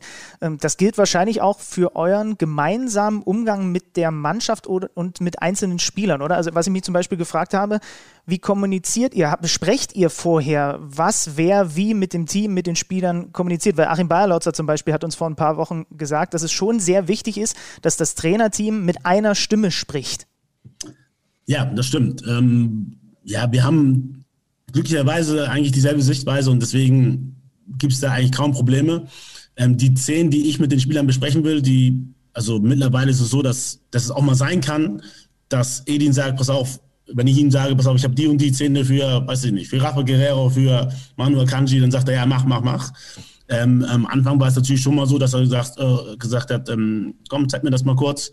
Ah, super, okay, mach. Also wir sind da eigentlich immer auf einer Wellenlänge und das passt sehr, sehr gut. Edin und Geppi, Sebastian Geppert, verstehen sich natürlich so sehr gut und äh, sind da auch auf einer Wellenlänge und von daher gibt es da zum Glück gar keine Probleme. Ja, interessant, weil das habe ich mir fast ein bisschen gedacht, dass man natürlich so ein bisschen Vertrauensverhältnis aufbauen muss, aber dass sich das dann entwickelt und dann ist natürlich ein Riesenvorteil, wenn ihr sowieso sehr auf einer Linie seid. Ist es schon auch ein gewisser Vorteil, dass ihr den Terzic ja vor, man kann schon sagen, wenigen Wochen noch die Position von euch hatte? Also auch ein Gefühl dafür hat, wie Co-Trainer funktionieren und wie man sie optimal einsetzt? Ich glaube schon. Grundsätzlich ist es immer, immer gut, wenn man ähm, ja, eine gewisse Erfahrung in bestimmten Bereichen hat und die dann natürlich auch in anderer Position ähm, besser nachvollziehen kann dadurch. Und ähm, das ist ein Riesenvorteil, glaube ich. Wir kannten uns ja auch vorher schon. Ich habe mit Gappy sehr viel zu tun gehabt, weil ich natürlich auch die Top-Talente der U17 betreut habe. Ähm, Gappy und Edin sind beste Freunde. Und mit Edin habe ich natürlich auch einen regelmäßigen Austausch vorher gehabt, weil wir natürlich auch über die, insbesondere über junge Spieler, sehr, sehr viel kommuniziert haben und geredet haben und äh, uns auch über Fußball sehr viel ausgetauscht haben. Wir Medien haben logischerweise einen Blick auf das, was Edin Terzic mit der Mannschaft gemacht hat, also das, was wir auf dem Spielfeld beobachten können, aber natürlich auch das, was er am Mikrofon so von sich lässt. Da ist meine Meinung, dass man schon auch eine sehr logische, nachvollziehbare Entwicklung erkennen kann. Mittlerweile ist er da, finde ich, sehr, sehr präsent, ist, ist auch mal mit einem Witz da, mit einem Spruch. Ich finde, das passt natürlich auch dann super zum, zum ganzen, zum ganzen Team, zum BVB. Er gibt da meiner Meinung nach eine gute Figur ab, aber es war halt auch eine nachvollziehbare Entwicklung. Hat sowas auch mit Bezug auf Reden vor der Mannschaft auf Gespräche mit der Mannschaft stattgefunden? Also gab es da auch eine Entwicklung? Ja, absolut. Ähm, ja, das Wichtigste war auch eine gewisse Erfahrung dann auch zu haben. Auch wenn es eine kurze Erfahrung war von den Spielen. Dinge, die wir dann erlebt haben, die wir dann mitnehmen konnten. Und Edin hat äh, wirklich richtig, richtig gute Reden gehalten vor der Mannschaft. Er hat sehr, sehr viel kommuniziert, sowieso von Anfang an mit allen Spielern geredet. Ähm, und ähm, das, was er gesagt hat, ist richtig unter die Haut gegangen. Also, also jetzt vom, vom Pokalspiel zum Beispiel, ich kann es natürlich nicht hundertprozentig jetzt so wiedergeben, aber er hat gesagt, Jungs, wir haben alles erlebt. Wir haben geführt, dann ist der Gegner nochmal rangekommen und, und, und wir sind trotzdem als Sieger herausgegangen. Beispiel genannt dafür, ähm, das war das, glaube ich, ja genau, das, das 3-2 gegen, gegen Leipzig. Dann hat er gesagt, wir lagen zurück und sind in Führung gegangen, dann lagen wir wieder zurück und ähm, haben am Ende doch noch gewonnen, hat Beispiele einfach gegeben, wo wir, wo die Spieler gespielt haben, okay, das haben wir wirklich erlebt, hat den Glauben wieder richtig, den Glauben in die Mannschaft gebracht, dass wir wirklich alles erreichen kann, egal was passiert in diesem Pokalfinale und ähm, die Jungs haben es geglaubt natürlich, weil wir das schon erlebt haben. Wir haben, äh, gesagt, gegen Wolfsburg, haben eine rote Karte bekommen und wir haben gewonnen das Spiel. Ähm, er hat sehr, sehr viele positive Beispiele aus den letzten Wochen, Monaten gegeben, ähm, wo wir schwierige Situationen überstanden haben und äh, ähm, hat also wirklich eine super Rede auch also nicht nur vor dem Pokalspiel, generell macht er sehr, sehr viele gute Reden. Er macht sich, glaube ich, sehr, sehr viele Gedanken und äh, hat die richtigen und passenden Worte gefunden. Und äh, ähm, ich glaube, man sieht, dass die, dass die Jungs einfach diesen, diesen Glauben wiedergefunden haben und dann auch, wenn es mal nicht so läuft, ähm, nicht den Kopf in den Sand stecken und äh, ähm, ja, irgendwie nicht an den Sieg glauben, sondern man sieht wirklich, egal wie das Spiel läuft, dass die Jungs dran glauben und äh, ähm, das ist eine Sache, die er wieder, glaube ich, zurück in die Mannschaft gebracht hat. Jetzt wird er zur kommenden Saison erstmal wieder Co-Trainer ähm, an der Seite von Neutrainer Marco Rose. Du kennst ihn jetzt ganz besonders gut. Mal so ganz grundsätzlich ist das schon einer, der alles mitbringt, um dann irgendwann auch wieder Cheftrainer und zwar über eine längere, über eine längere Zeit Cheftrainer in der Bundesliga zu sein, oder? Ja, davon gehe ich mal aus. Also ich glaube, wer irgendwas anderes denken würde, äh, wäre, glaube ich, verrückt. Also er hat ja jetzt bewiesen, dass er es kann. Und ähm, ja, ich bin gespannt auf die nächste Saison. Äh, das wird äh, ein spannendes Team, glaube ich. Ähm, Edin in seiner Expertise, aber auch Marco, ähm, die beiden zusammen, äh, da kann man einiges bewegen. Wie, wie ist es eigentlich bei dir kommende Saison? Du dann wieder Top-Talente-Trainer? Genau, das wurde auch vorher alles so kommuniziert, bevor wir ähm, die Position eingenommen hatten im Dezember. Von daher wussten wir alle, äh, worauf wir uns einlassen. Ich bin mal ganz ehrlich, über diesen Begriff Top-Talente-Trainer bin ich das erste Mal in Bezug mit dir gestoßen oder gestolpert. Weil äh, ich glaube, bei, bei den Gladbachern war es auch schon so, dass du diese Schnittstelle zwischen Nachwuchs- und Lizenzbereich warst. Ne? Und jetzt in Dortmund ist es auch so. Gab es das in Deutschland schon mal oder, oder ist Otto Addo der Vorreiter, was das angeht?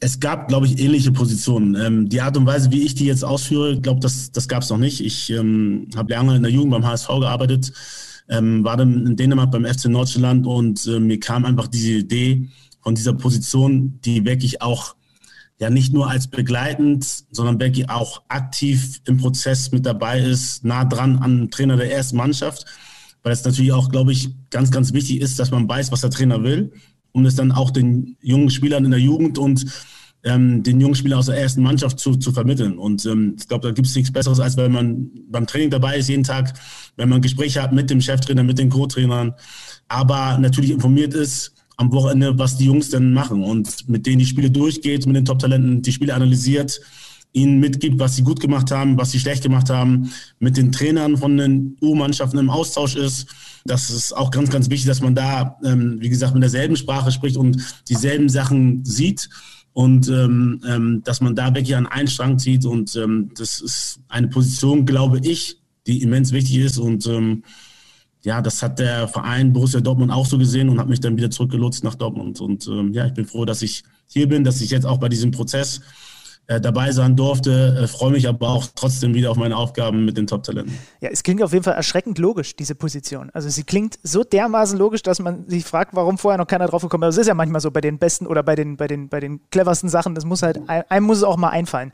Kannst du uns denn vielleicht noch mal kurz am ich weiß nicht, so, ob man das, ob, ob, du am Beispiel von Yusufa Mokoko so ein bisschen konkret diese Aufgabe beschreiben kannst. Du hast gerade schon gesagt, dass du sehr viel ähm, natürlich spielerische Entwicklung, aber ich könnte mir vorstellen, dass gerade bei jemandem wie ihm, bei dir ja auch total mit reinspielt, dass du selber Profi warst, dass du diese Erfahrung gesammelt hast. Das ist doch sicherlich auch ein Schatz, der ganz wichtig ist für so einen Jungen, der dann plötzlich Bundesligaspieler wird, oder? Ich glaube schon. Also es ist natürlich was, ich glaube schon, dass es was anderes ist, wenn man sich wirklich in die Jungs ähm, hineinversetzen kann ähm, weil ich das natürlich und auch gerade dieselben Probleme auch selber mit, mit, mit durchgemacht habe als Spieler. Ja, darüber hinaus ist einfach ganz, ganz wichtig, glaube ich, dass man so eine Feedback-Kultur schafft, ähm, wo auch der Spieler seine Meinung äußern kann, wo man auch Zeit hat für den Spieler. Und das ist schwierig für, für Cheftrainer und auch für Co-Trainer, weil sie, wie ich das jetzt auch selber gemerkt habe, ähm, sehr, sehr viel ähm, ja, vorbereiten und nachbereiten müssen. Und die Spieler sind in einem kurzen Zeitraum da, und ich habe dann versucht, ähm, ja, ein System zu entwickeln, wo A, wir, ähm, wenn die Zeit es zulässt, ähm, individuell positionsspezifisch trainieren und wir Dinge durchgehen auf dem Platz, vielleicht auch in Zweier- oder Dreiergruppen. Äh, in der Jugend sind wir dann ja, ungefähr zehn, elf Mann, wo wir positionsspezifische Dinge in Perioden äh, trainieren können. Ähm, ähm, und mir ist es wichtig, dass die Spieler Situationen erkennen, ähm, ein, ja, eine gewisse Erfahrung aufbauen, ein ja, gewisses Timing für bestimmte Situationen, dass wir es immer wieder wiederholen von der Position aus, dass sie dann aber auch ein Feedback bekommen vom Training, dass sie nach den Spielern ein Feedback bekommen, dass wir Perioden haben, in denen wir bestimmte Themen aufgreifen und dann aber auch, wenn er es gut macht, dann ins nächste Thema eingehen, ähm, dass wir die Sachen wiederholen nochmal, um das auch nochmal aufzufrischen, um das, um dieses Langzeitgedächtnis äh, zu bringen. Und ähm, das ist ganz, ganz wichtig, dass die Spieler die schon auf einem sehr, sehr guten Niveau sind, das richtige Timing haben, die richtige Entscheidung treffen und auch das richtige Gefühl und das Timing. Und das kriegst du eigentlich nur durch Erfahrung. Und diese Erfahrung versuche ich durch extra Training in ihren Positionen dann hereinzubringen. Je häufiger wir das machen, desto besser wird es in der Regel. Ähm, und ähm, ja, darüber hinaus habe ich dann auch noch die Kapazität, ähm, dass ich mich mit den Jungs auch so mal treffe, dass wir mal was frühstücken gehen, dass wir das Essen gehen, dass wir eine Beziehung aufbauen, wo der Spieler auch das Gefühl mir gibt, ich kann das sagen, was ich will. Ähm, ob, das, ob das jetzt private Probleme sind, worüber uns wir dann unterhalten, oder ob, ob das Sichtweisen sind, ähm, die vielleicht auch gegen den Trainer der ersten Mannschaft sind und wo ich dann auch mit dem, mit dem Spieler einfach kontrovers diskutieren kann. Und natürlich darüber hinaus kann ich meine Erfahrung weitergeben. Ich weiß natürlich, wie das ist, wenn man, wenn man verletzt ist, wenn man ja, in der Jugend vielleicht der Beste war und dann in die erste Mannschaft kommt und dann ist man nur noch Nummer 21, wie man ähm, damit umgehen kann. Und ähm, da versuche ich den Jungs natürlich so gut es geht äh, zu helfen. Apropos Essen, bei euch gibt es jetzt gleich Abendessen, deswegen habe ich eigentlich nur noch eine Frage. Jetzt, wo ich das alles so gehört habe, ähm, kam mir gerade in den Sinn. In den letzten Tagen gab es mehrere Experten, die gesagt haben, der BVB hat sich auf dieser Trainerposition eigentlich ein bisschen verritten, weil sie sich zu früh auf Marco Rose festgelegt haben. Jetzt würden sie doch bestimmt den Terzic eigentlich als Cheftrainer haben wollen. Mit der Konstellation, die du jetzt so ein bisschen beschrieben hast und auch den Leuten, die du beschrieben hast. Angefangen mit dir, der da jetzt wieder auf seine Sahneposition als Talentmanager zurückwechselt. Edin auf die Co-Trainer-Position, der gezeigt hat, er erreicht die Mannschaft und ist eben in der Lage, da eine Connection aufzubauen. Plus Marco Rose als neuer Impulsgeber. Man kann doch auch sagen, ihr habt da eine absolute Luxussituation, oder? Absolut, absolut. Also es ist, äh, wie gesagt, das Best-Case-Szenario eingetreten. Die Woche hätte auch so sein können, dass wir Worst-Case-Pokalfinale äh, verloren haben, dass wir ähm, keine Chance mehr im letzten Spiel haben auf äh, die Champions League. Ähm, und ja, das ist natürlich immer nicht einfach. Ich glaube, insbesondere dann jetzt auch für Edin ist es keine einfache Situation, weil natürlich viel Druck aufgebaut wird von den Medien etc. Aber Edin ist sich seiner Sache ja eigentlich sicher. Ähm, er, ist, er ist Dortmunder, er will, so gut ich weiß, hier bleiben. Und ähm, ja, ich kann ihn nur in dem, was er vorhat, einfach versuchen zu unterstützen. Dann entlassen wir dich jetzt in Richtung Abendessen. Äh, äh, wie können wir uns das jetzt vorstellen? Ist das mit Buffet oder musstet ihr vorher so ein kleines Zettelchen ausfüllen, was euch da jetzt serviert wird? Nee, da gibt es ein Buffet und äh, reichlich, reichlich Auswahl, muss man schon ja, sagen. Ich stelle mir das so schön vor. Da gibt es garantiert die Spieler, die einen riesen Berg auf dem Teller haben, weil sie zu faul sind, mehrfach zu gehen. Das ist doch garantiert wie in jedem guten Buffet irgendwo im Hotel, oder? Ähm, ja, das sind so unterschiedlich. Ach, heute, heute ist übrigens, stimmt, nee, heute hat die Mutter vom Motorhut Köfte gemacht. Oh. Wow. Ja, ich glaube, das wird sehr, sehr lecker. ähm, Mo hat äh, feinstes Fleisch eingekauft und die Mutter hat das, glaube ich, sehr, sehr schön verarbeitet und ähm, ich bin gespannt. Ja, dann oh, müssen ja. wir dich jetzt, dann müssen wir dich jetzt definitiv ins, ins, Abendessen entlassen. Wir können noch eine Stunde weiterreden. Wir machen das manchmal in diesem Podcast, dass wir eiskalt sagen, wir kommen auch gerne noch mal für eine zweite Runde vorbei. Dann vielleicht, äh, wenn das Abendessen noch ein Stündchen weiter entfernt ist und sagen bis dahin erstmal, Otto, lass dir die Köfte gut schmecken. Ich bin sehr interessiert, ob sie da noch wirklich so gut waren. Und äh, liebe Grüße und danke für deine Zeit. Alles klar, kein Thema. Schönen Tag noch. Schönen Abend. Ciao, ciao. Ciao. Da haben wir doch ein paar Sachen klären können. Danke dafür nochmal. Und übrigens, äh, wir werden morgen auch nochmal ein bisschen was klären. Also am morgigen Mittwoch haben wir vorhin ganz vergessen zu sagen. Aber jetzt der brandheiße Hinweis. Weil wir verspätet sind, haben wir uns ein bisschen was überlegt. Heute mal am Dienstag die Erscheinung. Aber morgen ist ja der große Termin der Verkündung unseres DFB-Kaders, unseres Kaders. Also noch ist es unser Kader, es sei denn, morgen macht Yogi ganz komische Entscheidungen, dann ist es nicht mehr unser Kader, zumindest nicht mehr meiner.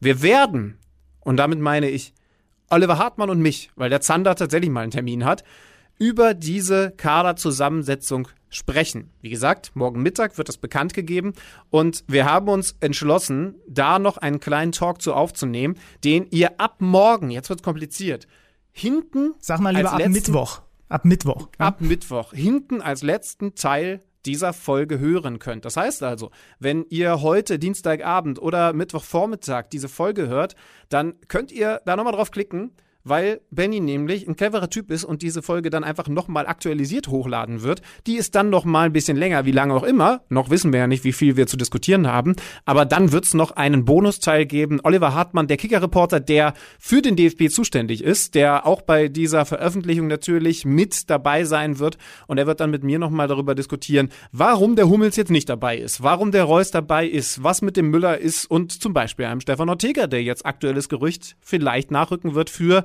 Sorry, das tut uns natürlich sehr leid. Marc-André Terstegen, der sich verletzt hat und darum bei der Europameisterschaft definitiv passen muss. Ja, wer hat das Gerücht mit dem Ortega wohl in die Welt gesetzt, frage ich mich. Das war so einer mit so einem Pseudonym. Zenny Banda. Naja, gut, ist egal. Also, das packen wir auf jeden Fall dann ganz, ganz, ganz ans Ende. Ähm, wenn wir jetzt schon gerade beim Thema Dortmund sind, gucken wir doch vielleicht nochmal auf die anderen äh, Champions League-Teilnehmer in der kommenden Saison, denn die stehen ja fest, bevor wir dann gleich auf den Verein gucken, der es eben verbaselt hat. Denn die haben gegeneinander gespielt zum Abschluss des Spieltags, ungewohnter Anstoßzeit, Sonntagabend, RB Leipzig gegen den VfL Wolfsburg. Am Ende ein 2 zu 2 nach 0 zu 2 zur Pause aus Leipziger Sicht, also 2 zu 0 Führung für den VfL Wolfsburg durch zwei sehr schöne Tore von Maximilian Philipp. Der hat auch nach dem Spiel ein sehr sympathisches Interview gegeben.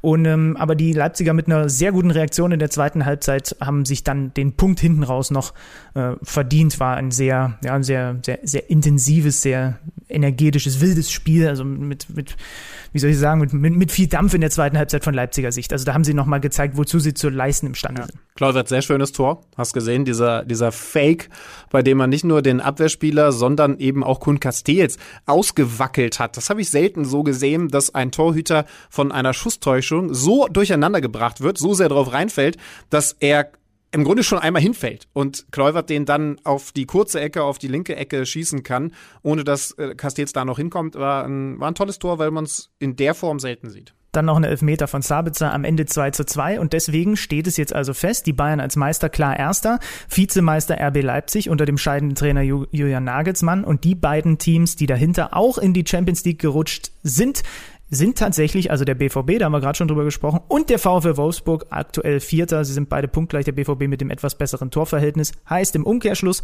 Eintracht Frankfurt hat die Chance auf die Champions League verspielt. Ja, und das vor dem 34. Spieltag.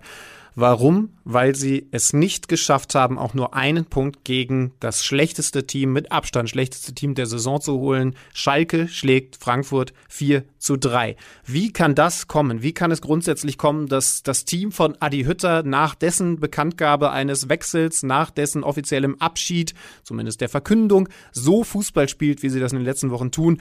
Bevor ich mich in Rage rede, holen wir doch Julian Franzke mit rein, denn der kann sehr nüchtern, wobei, nee, ich glaube, ein paar Emotionen wird auch abliefern über die Frankfurter Eintracht und den aktuellen Status quo bei den Männern aus dem Hesseland wiederbringen. Wiedergeben? Auskunft erteilen. Danke. Aus dem wunderschönen Hessen, jetzt bei uns in Kicker Meets the Zone. Julian Franzke, schönen guten Tag, Julian. Servus, grüßt euch aus dem wunderschön verregneten Hessen. Ja, gut, aber da musst du dich jetzt nicht für schämen, Julian, weil das ist in so gut wie allen Bundesländern in dieser Woche, glaube ich, so. Ach komm, bei euch scheint doch immer die Sonne. Ja, also. Fehlt mir doch nichts. Also München ist leicht windig, da schämen wir uns dann schon für.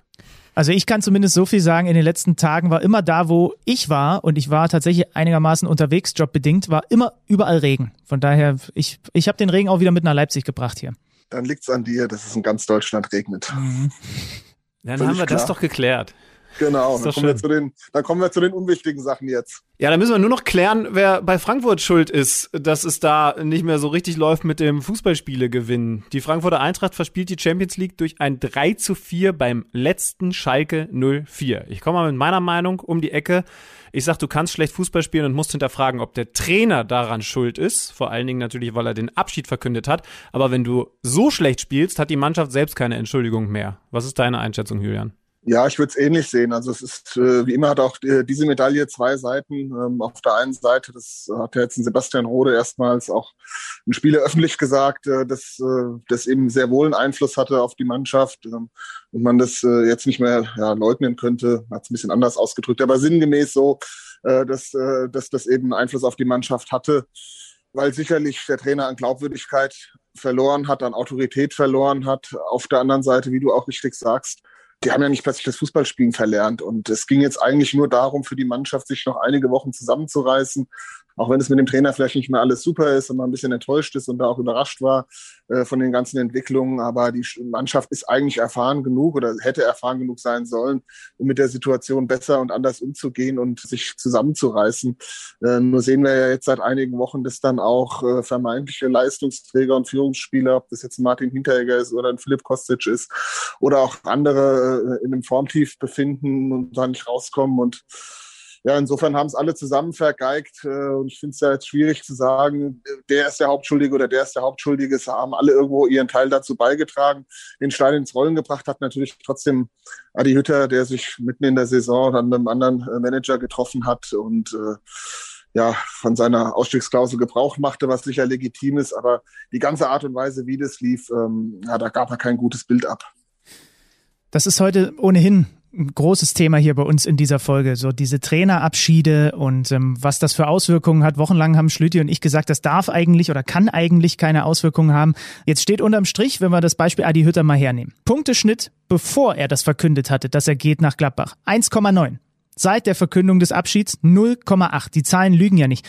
Was hat er denn konkret in der Zusammenarbeit mit der Mannschaft falsch gemacht, dass sich das dann so auf dem Platz wiedergespiegelt hat, weil ich meine, die hatten eine Riesenchance, Champions League zu spielen, ein Riesenereignis für den ganzen Verein und haben es dann auf dem Platz vergeigt, offensichtlich, weil das Verhältnis mit dem Trainer dann doch, keine Ahnung, so, so zerstört wurde dadurch. Das gibt's doch gar nicht. Ja, es ist natürlich auch insofern etwas schwierig zu beurteilen, weil wir ja wegen der ganzen Corona-Pandemie momentan äh, auch keine Trainingseinheiten verfolgen können, äh, muss man ehrlicherweise auch sagen, man ist einfach weiter weg als vor der Pandemie. Mhm. Sonst hätte man das ja auch besser beobachten können. Also wenn ich jetzt zum Beispiel am Trainingsplatz stehen würde, äh, wenigstens einmal die Woche und zuschauen würde, dann würde ich ja schon sehen, ist da jetzt ein Unterschied äh, zu bemerken? Ist er da vielleicht nicht mehr ganz so emotional dabei, wie es äh, all die Jahre war oder nicht? Also das, das sind alles Faktoren, die kann man nicht so gut äh, beurteilen. Ich meine, was in den letzten Wochen ja immer mal wieder ihm vorgeworfen wurde, speziell gegen Mainz, was dann einfach auch fachliche äh, Fehler sind, dass er dann äh, an den zwei Spitzen festgehalten hat, obwohl Luka Jovic seit Wochen in Formtief ist äh, und er da nicht auf, eine, auf zwei Zehner gesetzt hat. Das hat er jetzt korrigiert äh, auf Schalke. Da hat er eigentlich die richtige Aufstellung gewählt. Und ja, da haben es dann die Spieler letztlich in den Sand gesetzt. Ja, also das hat irgendwann auch was mit der Einstellung, mit der Mentalität zu tun, dass man da nicht permanent ins offene Messer läuft, läuft so wie es gegen Schalke passiert dass man nach Ballverlusten eben eine Kompaktheit hat, äh, aggressiv nach vorne verteidigt, die Räume schließt und das Schalke nicht so leicht macht. Also gefühlt war es ja so, die, es hat gereicht, die spielen einen Steckpass und sind durch und stehen allein vorm Torwart. Und ähm, ich weiß nicht, ob man da dem Trainer dann wirklich einen Vorwurf machen kann. Das haben dann schon die Spieler verbockt. Weil da hat er eigentlich tatsächlich dann die, die richtigen äh, Maßnahmen auch gezogen nach dem Mainz-Spiel, indem er dann eben Younes wieder reingebracht hat, der dann neben Silva äh, auch einer der wenigen Spieler war, äh, wo man sagen kann, das war einigermaßen Normalform. Hat auch rechts einen Timmy Chandler äh, reingeworfen, mal für einen Erik Durm, der zuvor auch schwach war. Also hat eigentlich hat Naseb ins Mittelfeld vorgezogen. Also er hat eigentlich, äh, äh, was die Aufstellung zumindest betrifft, hat er alles richtig gemacht. Aber wir sehen dann das Ergebnis, da ist, äh, ist irgendwie offenbar was einerseits kaputt gegangen, auf der anderen Seite fehlen der Eintracht dann vielleicht auch diese Führungsfiguren, wie es, es ein Jelson Fernandes war oder einst Kevin Prince Boateng, äh, die eben einfach auch so eine positive Energie ausstrahlen und äh, die anderen irgendwie mitnehmen und äh, anfeuern, antreiben. Vielleicht fehlt das so ein bisschen auch in der Mannschaft. Aber am Ende sind das alles äh, Hypothesen, weil äh, ist natürlich schwer zu erklären, so eine Niederlage 3 zu 4 auf Schalke.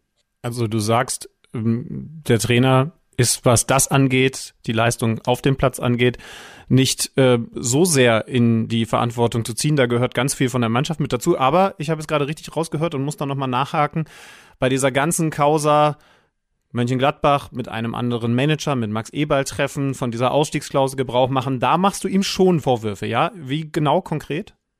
Naja, ich finde, also man muss immer sagen, es ist ja legitim. Die Eintracht hat ihm diese Ausstiegsklausel gegeben. Das hätten sie ja nicht machen müssen und er macht davon Gebrauch und das, das ist ja letztlich ein legitimes Vorgehen und trotzdem finde ich, äh, einfach nicht gut, ähnlich wie es beim Freddy Bobic, der ja keine Ausstiegsklausel hatte und dann da äh, schon im, im, Februar vorpreschte und um Vertragsauflösung bat. Ich finde sowas halt nicht gut, das mitten in der Saison zu machen, ne? weil es einfach natürlich auch für die, für die Spieler ein ganz schlechtes Vorbild ist. Von denen erwartet man ja eigentlich den totalen Fokus und dass sie sich wirklich äh, hundertprozentig auf ihren Job konzentrieren und äh, alles daran setzen, eben dieses große Ziel, diese historische Chance, Champions League zu erreichen. Und dann sehen die die Vorgesetzten, ja, die in ihrer Freizeit, die machen dann halt anderes. Ja, die, die treffen sich mit anderen Vereinen, handeln andere Verträge aus und ja, setzen damit natürlich irgendwo ein fatales Signal. Also ich finde das, ich finde das ist, ist schlechter Stil. Das muss man, wenn dann nach der Saison klären aber nicht mitten in der Rückrunde. Und äh, ja, wie, wie auch eingangs schon mal gesagt, damit, äh, gerade mit Twitter kam ja dann dadurch schon irgendwo dieser Stein ins Rollen. Also seitdem war die Unruhe da und seitdem läuft es nicht mehr. Also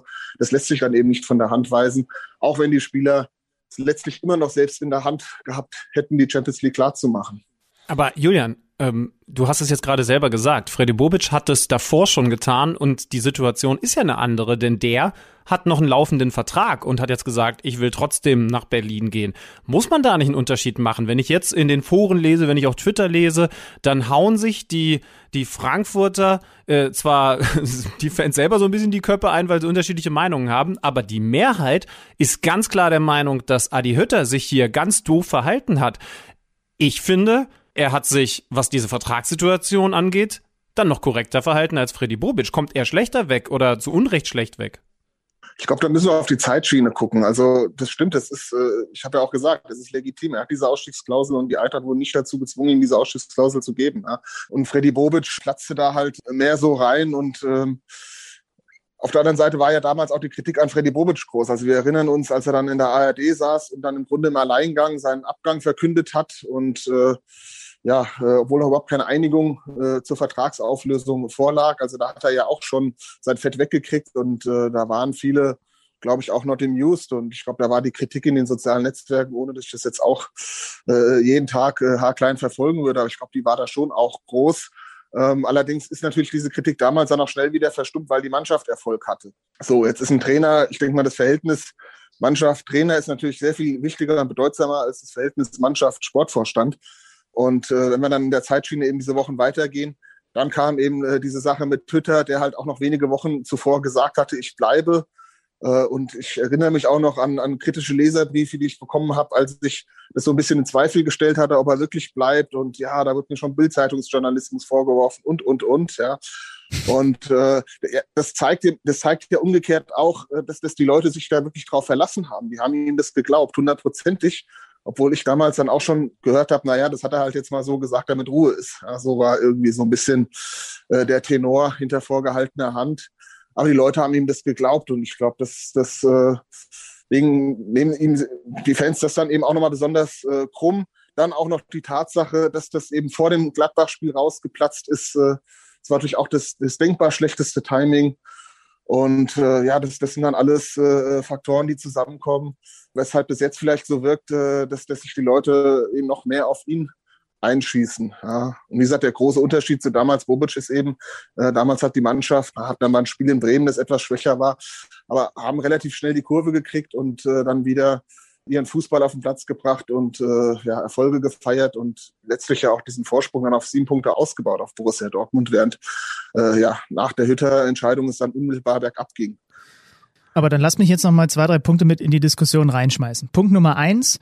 Hinter vorgehaltener Hand hat man auch in den Jahren, in denen die Eintracht unter Adi Hütter erfolgreich gespielt hat, immer mal wieder gehört, dass nicht die ganze Mannschaft ihm immer komplett aus der Hand gefressen hat und dass jetzt alles total unvorbelastet und sonst was gewesen ist. Punkt Nummer zwei, was ist eigentlich der Unterschied dazu, dass sich ein Oliver Glasner einfach nur öffentlich in Wolfsburg ziert, zu sagen, dass er geht, sogar mit dem Verweis auf Hütter, da liefert die Mannschaft aber, obwohl eigentlich auch es ein offenes Geheimnis ist, dass der nach der Saison nicht mehr da ist. Und Punkt Nummer drei, den habe ich jetzt vergessen. Aber lass, ich habe ihn tatsächlich vergessen. Aber ver versteht ihr, was ich meine? Wo ist denn der Unterschied dazu, dass Glasner einfach öffentlich sagt, ich sag dazu nichts, jedes Bekenntnis äh, vermeidet und eigentlich weiß jeder, der geht. Vielleicht geht er ja sogar zur Eintracht. Aber da liefert die Mannschaft und erreicht das Ziel am Ende. Und in Frankfurt tut sie das nicht, weil der Hütter vor ein paar Wochen gesagt hat, er geht. Den Unterschied verstehe ich einfach nicht. Ja, das ist eine gute Frage. wenn, das, wenn das immer alles so einfach zu erklären wäre, äh, wäre es schön. Ja, ich meine, ich bin natürlich jetzt auch nicht, nicht, nah, nicht nah dran am VfL Wolfsburg, um das äh, im Detail alles beurteilen zu können. Ne, aber ähm, du verstehst, welchen Eindruck das bei mir hinterlässt. Ja. Dass auch, dass du auf der einen Seite eine Mannschaft hast, die für sich, egal was mit dem Trainer im Sommer passiert, dieses Ziel hat und das wollen sie erreichen. Und das erreichen sie am Ende auch. Und dafür ordnen sie auch alles andere unter und diese ganzen Nebengeräusche sind ihnen egal. Und dann hast du eine Mannschaft, die diese Nebengeräusche reinlässt und das Ziel flutscht ihnen komplett aus den Händen, wo ich hier vor ein paar Wochen noch gesessen habe und gesagt habe, äh, die Eintracht ist so stabil und das macht gerade so Spaß, denen zuzugucken. So, ne, dann, dann ist es, dann sind ja. wir doch wieder bei den Spielern. Absolut, ja. Ich habe das, ich habe das, äh, ich erinnere mich auch, wie ich äh, für Kicker TV einen kleinen Aufsager gemacht habe, als äh, vor dem Gladbach-Spiel, als das Thema Hütter durch war. Und ich war auch, ich war da relativ sicher, dass, dass die Mannschaft jetzt nicht einbricht, habe das auch so äh, formuliert und insofern habe ich da mit meiner Prognose auch falsch gelegen. Ja, vielleicht hat Wolfsburg dann einfach äh, eben auch diese zwei, drei Führungskräfte wie Maxi Arnold oder ich weiß nicht, wer, wer einfach diese Spieler ja, drin, Welchhorst. Die, die dann, die dann eben auch die anderen noch, noch stärker, noch stärker mitnehmen. Ja, bei der Eintracht muss man halt auch sehen, wenn man jetzt zum Beispiel mal Kroto Hasebe hernimmt, ein absoluter Musterprofi, ein Top-Profi, bei dem kann man nichts Schlechtes sagen, weil er ist natürlich als Typ jetzt auch nicht der Riesenlautsprecher, ja, wie es jetzt äh, vielleicht ein Jelson Fernandes oder ein Kevin Prince Boateng war, ja, um, um, um die zweimal wieder zu nehmen, die für mich halt diese positive Energie ausstrahlen. Und ich habe halt oft dran gedacht, das hat man ja im Nachgang vom Pokalfinale dann auch erfahren, damals, äh, wie ein Boateng da auf die Mannschaft eingewirkt hat, wie heiß der die gemacht hat, mit welcher Selbstverständlichkeit der davon gesprochen hat, äh, dass, dass die sich diesen Pokal holen gegen die Bayern. Irgendwie hat es dann gefruchtet. Irgendwie, irgendwie hat diese Mannschaft dann nochmal diese, diese Überzeugung an den Tag legen können. Bei der Eintracht ist diese Überzeugung irgendwie verloren gegangen. Mhm. Und man hat so das Gefühl, da steht keine, keine richtige Mannschaft mehr auf dem Platz. Und dann jeder, jeder schaut so auf sich und guckt, dass er keinen Fehler macht und äh, spielt so für sich. Und äh, ja, ich habe ich es ja gesagt, wenn ein Spieler wie Martin Hinteregger, der spielt seit Wochen, äh, auf gut Deutsch gesagt, wirklich ein Mist zusammen. Das sind ja eigentlich aber genau die Spieler, von denen man diese Führungsrolle erwarten würde. Das sind eigentlich genau die Spieler, von denen man erwarten würde, die in so einer Situation vorweg marschieren und dann vielleicht auch jungen Spielern wie Tuta, der jetzt auch eine sehr unglückliche Figur abgegeben hat, aber dem mache ich am wenigsten Vorwurf, um diesen Spielern Halt zu geben, ja, weil das führt ja dann auch dazu, wenn die, wenn die erfahrenen Kräfte äh, nicht performen, äh, dann kann man es von den Jungen auch nicht erwarten und äh, dann haben die auch keinen Halt mehr auf dem Platz und äh, das sind so meine Beobachtungen. Ja. Jürgen, zum, zum Abschluss noch kurz und knackig. Steht schon irgendein Hütter-Nachfolger in den Startlöchern? Was hörst du?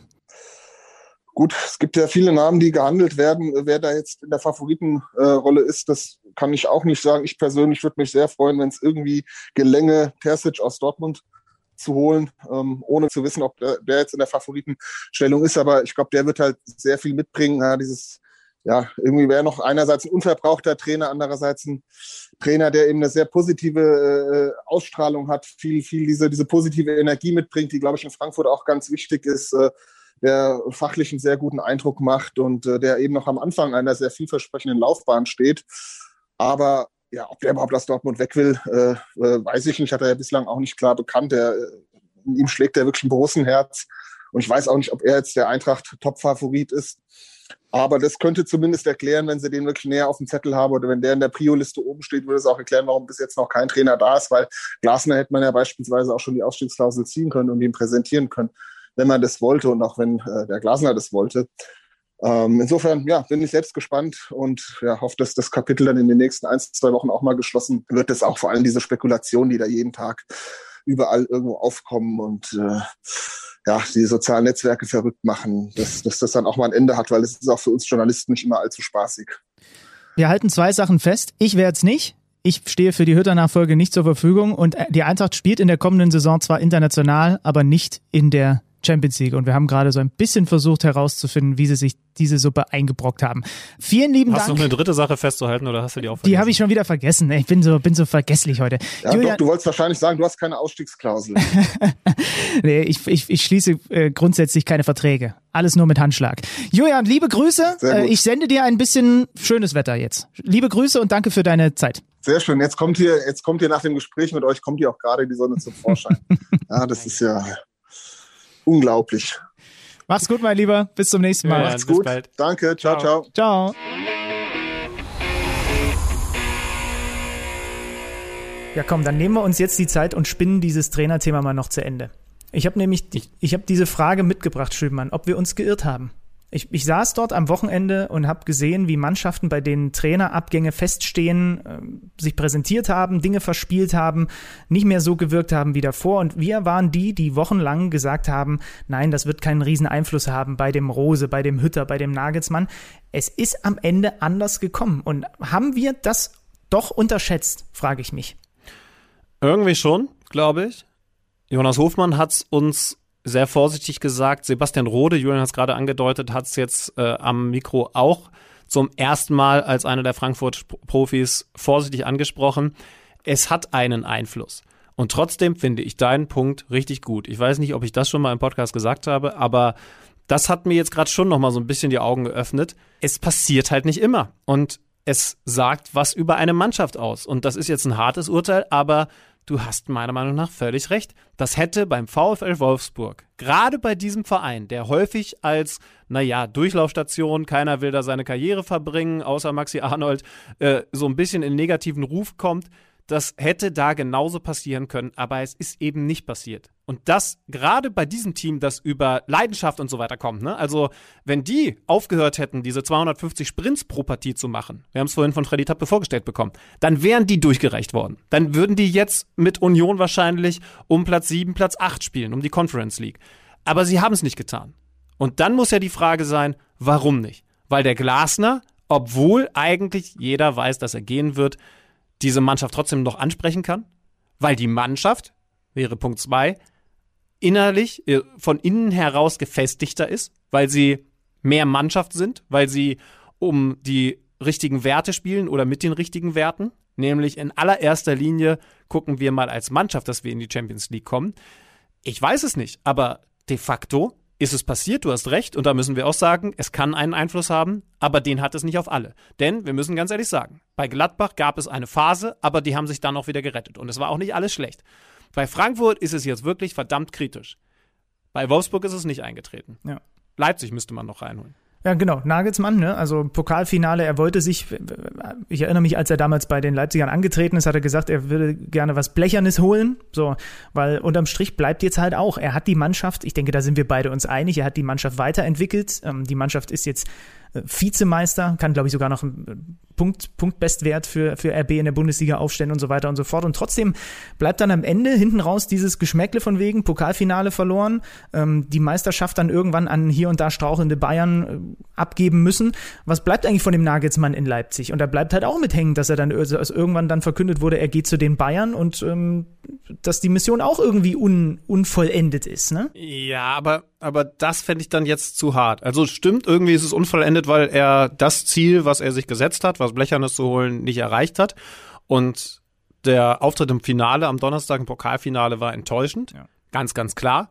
Aber du hast ja vorhin richtigerweise gesagt, so eine zweite Halbzeit am Sonntagabend wie gegen Wolfsburg zeigt doch exemplarisch, dass diese Mannschaft immer noch aufdrehen kann. Also, wenn es um nichts mehr geht, ist ja so, dann kommst du nach einem 0-2 nicht zurück und dann spielst du nicht so eine Halbzeit. Das heißt also, da hat Leipzig ein gutes Beispiel dafür geliefert, dass der Trainer sie schon noch ansprechen kann, die Spiele. Ja, ja, man darf ja auch ne, die Sache wie einen, einen Werner, den man hätte ersetzen müssen, nicht vergessen und so weiter. Es ist ja auch das Gleiche, wenn wir über Rose oder Hütter sprechen. Wir versuchen dann natürlich, einen generellen Trend herzunehmen, von oben drauf zu gucken und das irgendwie zu analysieren und hier zu besprechen. Aber mit jedem Trainer, mit dem du dich unterhältst, der sagt dir, äh, und übrigens auch erfolgreiche Trainer, du musst jedes Spiel eigentlich für sich betrachten und du musst dann auch mal auf, das, auf, auf, auf, auf Worte wie, da müssen auch mal Worte wie Matchglück fallen und so weiter und so fort. Es ist natürlich trotzdem, ja, es macht uns natürlich auch einfach Spaß, dann große Trends zu besprechen. Aber da gehören natürlich viele kleine Feinheiten dazu. Und ähm, das ist bei Nagelsmann genauso. Also diese zweite Halbzeit, die du jetzt ansprichst gegen Wolfsburg, die war mehr als nur in Ordnung. So, die hat gezeigt, dass diese Mannschaft äh, mit den entsprechenden Umstellungen, die er dann auch vorgenommen hat, dann da auch eine Reaktion zeigt. So, es ist halt immer schwer vom Kleinen aufs Große, aber deswegen machen wir den Job ja hier.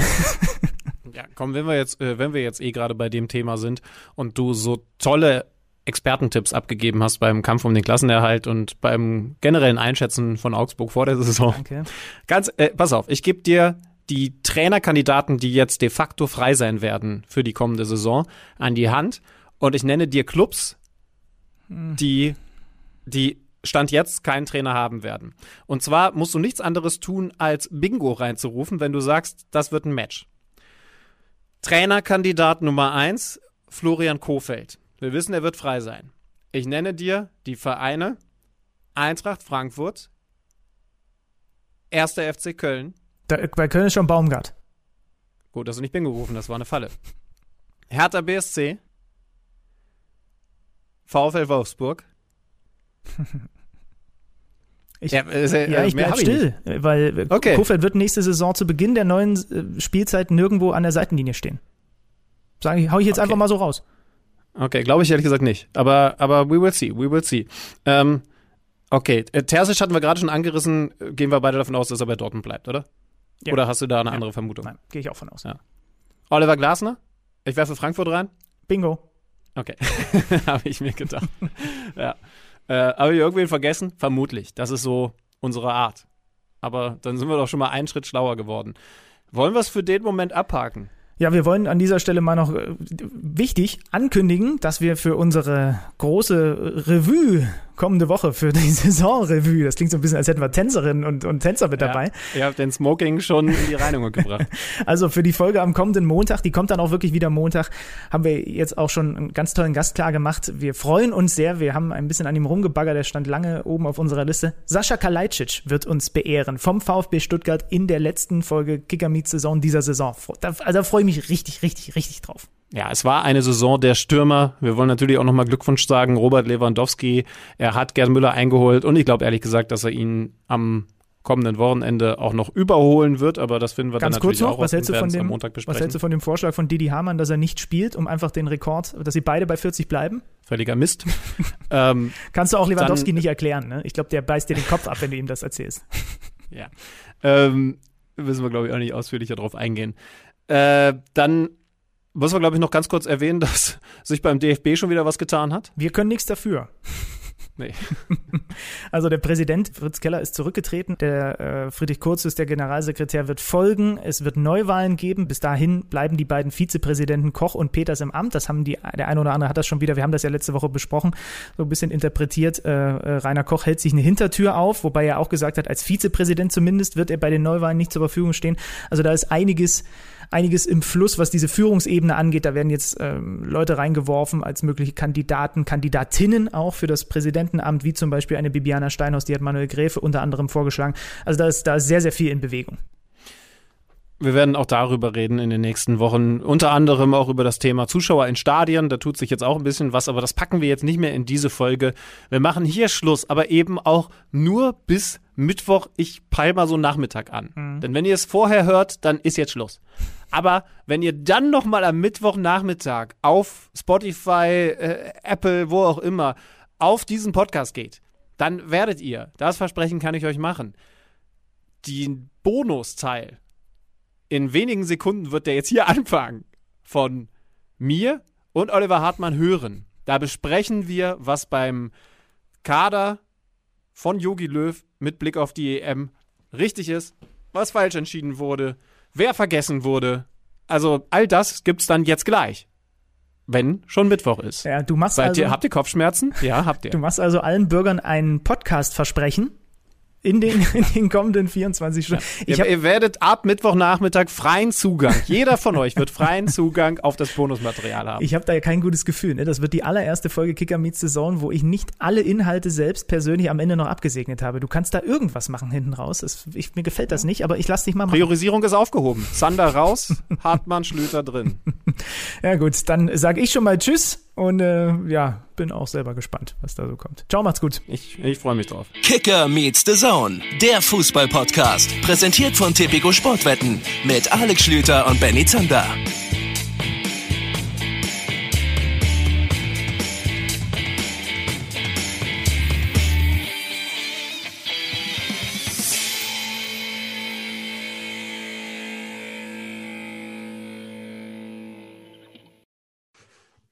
So, jetzt ist es Mittwoch, der 19. Mai. Es ist kurz vor halb drei nachmittags und während der Zander in seinem wöchentlichen Urlaub von Dienstag bis Sonntagabend verweilt, habe ich schönerweise einen anderen Gesprächsgast zu dem brennenden Thema von heute.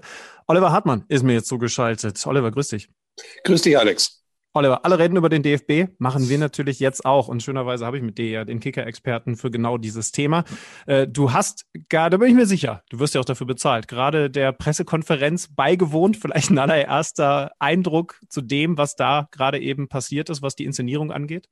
Naja, du sagst es ja, es war ja weniger eine Pressekonferenz als tatsächlich äh, eine Inszenierung, ähm, in der man äh, unterschiedliche Fans, Gruppierungen zu Wort kommen lassen wollte. Äh, das hat ja dann praktisch eine Stunde gedauert mit der Kaderbekanntgabe, bevor überhaupt der erste Journalist dann mal eine Frage stellen kann.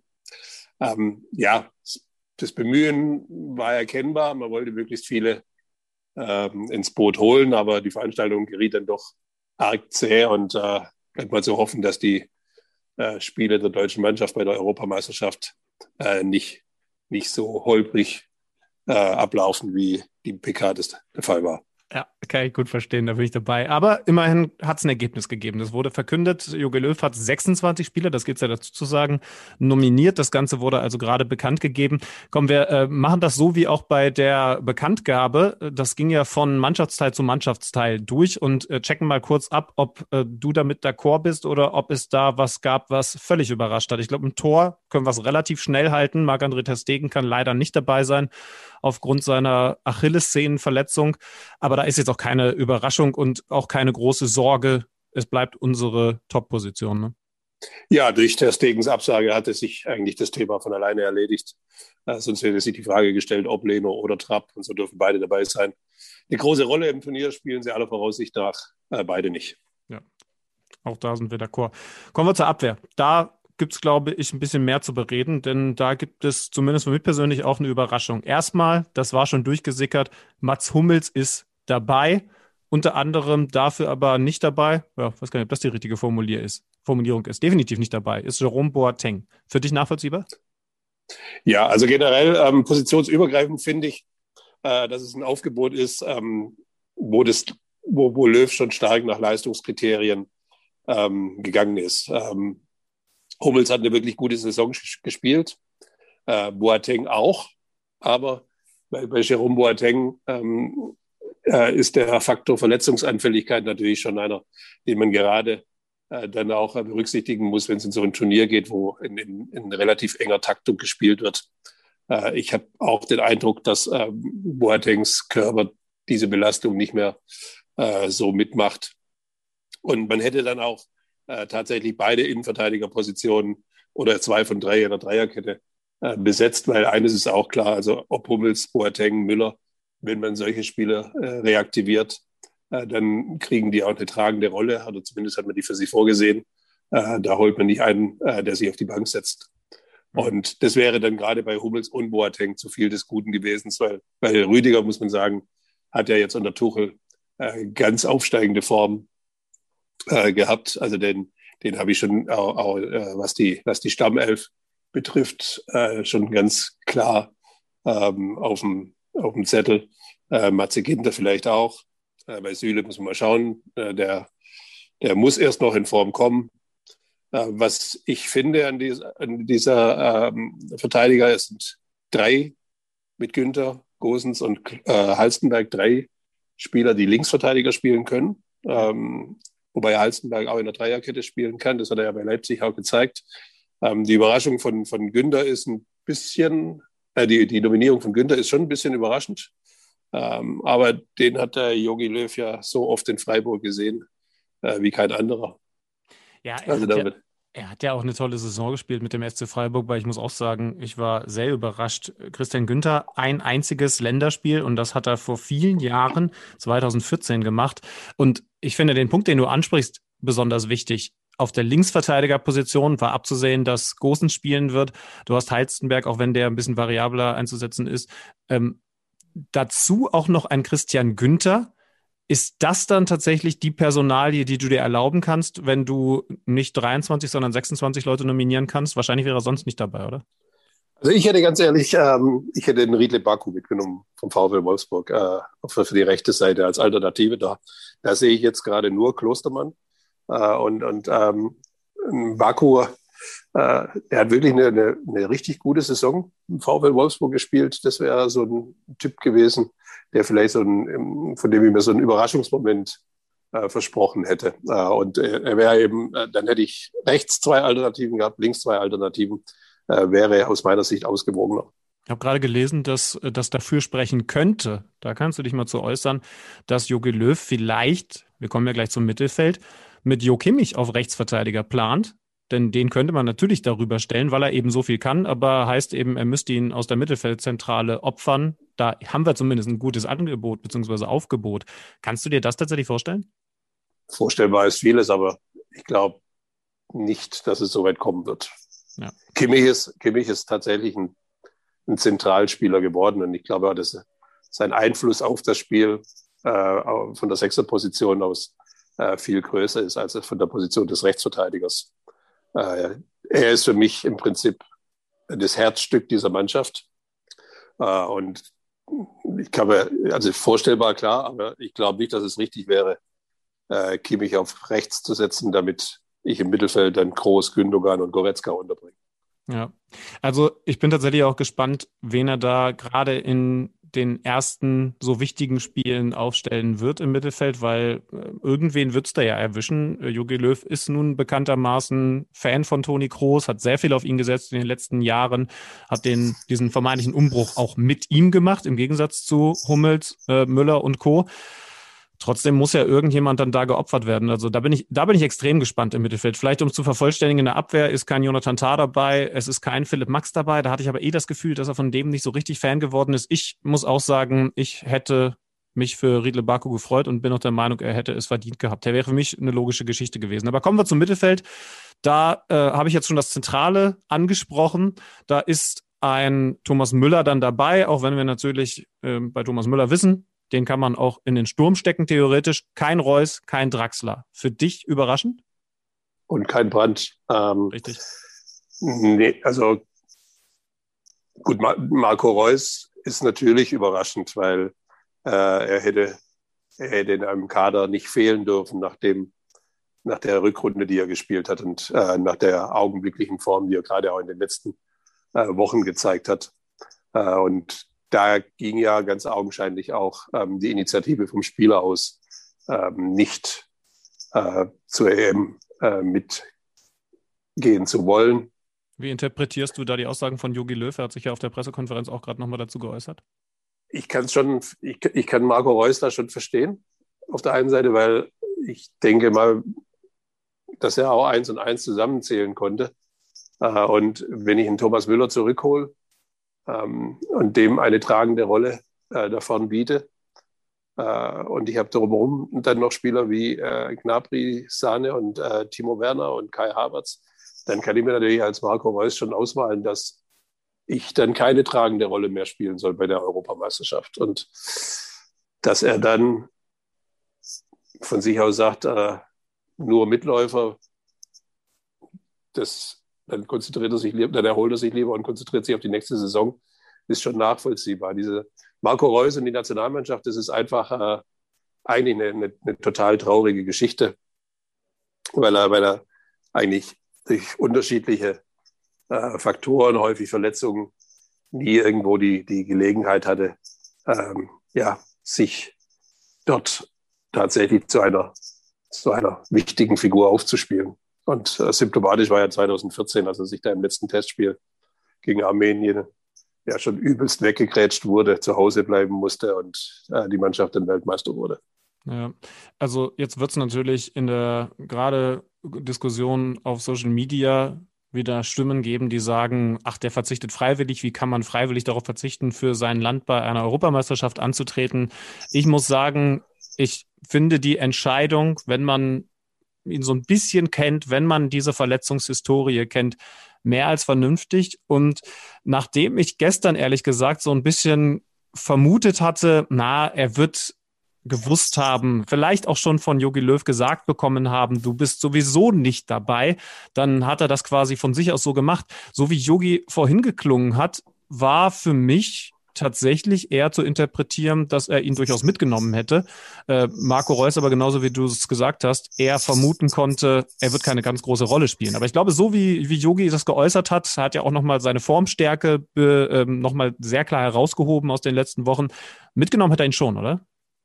Davon bin ich überzeugt. Ähm, gerade auch wenn man, die, wenn man diesen Kader anschaut, ähm, die, die, die Namen, die da alle stehen, das ist schon nach Leistungskriterien ausgesucht und äh, da hätte Marco Reus ganz sicherlich die, äh, dieses Kriterium auch erfüllt. Ähm, deswegen, um auf deine vorherige Frage zurückzukommen, ich finde es auch völlig richtig, dass Draxler und Brandt äh, in dem Kader nicht auftauchen. Das waren in dieser Saison nur Mitläufer in ihren Verein. Ähm, warum, was hätte die qualifiziert, jetzt bei so einem Turnier teilzunehmen? Da finde ich das äh, vollkommen richtig. Das ist tatsächlich in meinen Augen die größte Überraschung, Kevin Volland. Ja. Ähm, der ist ja, ich glaube, wenn ich richtig in Erinnerung habe, hat er 2016 zum letzten Mal gespielt, also fünf Jahre fast. Doch, ich, ich erinnere, im November 2016 gegen Italien hatte er sein letztes Spiel. Also äh, fast fünf Jahre nicht mehr dabei gewesen. Ähm, er hat bei Monaco eine, eine, sehr gute Saison gespielt, ähm, mit, mit 16 äh, Toren, 8 Vorlagen, also 24 Scorerpunkte äh, alleine in der, in der Liga. Äh, das, ist schon, das ist schon eine Marke, die hat kein anderer deutscher Stürmer äh, vorzuweisen. Und was, was, bei, äh, was ebenfalls für Volland spricht, das ist einer, den, der, der, den ich auf mehrere Positionen bringen kann. Also den kann ich auch von, von, vom Flügel aus bringen, von der Halbposition, dann im Laufe eines Spiels, wenn ich noch irgendwas bewegen möchte. Ähm, da, ist, da, da könnte Volland schon noch ein, ein ganz guter ähm, Trumpf in der Hinterhand sein. Ich glaube ganz ehrlich, er hat ja bei uns hier im Podcast zu dem Thema gesprochen. Ich, ich suche den Ton gleich nochmal raus, kann ich den Hörern hier nochmal ranpacken, denn da hat er sich eigentlich relativ klar geäußert, dass er gar nicht mehr so richtig mit dieser Nominierung gerechnet. Er hat uns ja ehrlich gesagt, ja, früher war man da natürlich dann sehr enttäuscht, aber über die Jahre immer wieder nicht so nominiert, äh, nominiert zu werden, das härtet auf eine gewisse Art und Weise auch ab. Ich glaube, der hat da nicht zwingend mit gerechnet. Du sagst, er bringt Variabilität. Ich finde, er bringt vor allen Dingen da vorne drin auch ein Element, das ansonsten im Kader gefehlt hätte. Denn so ein klarer Abschlussstürmer, Timo Werner, klar, aber den haben wir vor allen Dingen als Umschaltspieler vorne drin. Also ein Abschlussstürmer gegen einen tiefstehenden Gegner, den hätten wir ja sonst sonst nicht gehabt, oder? Richtig. Und ähm, ein Aspekt, ähm, der spielt ja schon auch noch eine Rolle. Also Löw durfte, darf jetzt zwar 26 Spieler nominieren, aber er darf ja in jedem Spiel dann immer nur 23 aufbieten. Also es wird äh, in jedem Spiel drei Spieler geben, die äh, nicht mit in der Kabine sind, nicht mit auf der Bank, sondern auf der Tribüne gucken müssen. Und da brauche ich schon auch Spieler, die äh, dann nicht gleich den großen Frust schieben, wenn sie nicht dabei, wenn sie nicht im Kader sind. Und ich glaube, da hat er jetzt zum Beispiel mit Musiala, mit Günther, auch mit Volland, ähm, da hat er jetzt schon einige, die, glaube ich, erstmal richtig froh sind, dass sie überhaupt dabei sein dürfen und die dann auch nicht gleich ins Tal der Tränen fallen, wenn sie im ersten Spiel auf der Tribüne sitzen. Ja, finde ich ein absolut richtiger Punkt, denn das ist was, was Jogi Löw über die vielen Jahre, die er jetzt Nationaltrainer ist, durchgezogen hat. Da hat er schon sehr drauf geachtet. Ich erinnere mich an, ich weiß gar nicht mehr vor wie vielen Jahren es äh, der Fall gewesen ist, aber an einen Albert Streit, der tatsächlich auch mal eine Form hatte, in der man über eine Nationalmannschaftsnominierung reden konnte. Aber der war nie ein Thema, weil Jogi Löw eben immer wusste, der bringt keine positive Stimmung, wenn er mal auf der Bank sitzt. Also ich glaube, an diese Aspekte, an, an diesen zusätzlichen Aspekt was macht das mit der Stimmung? Wenn ich solche Jungs dann mal auf die Tribüne setze, wird er schon gedacht haben.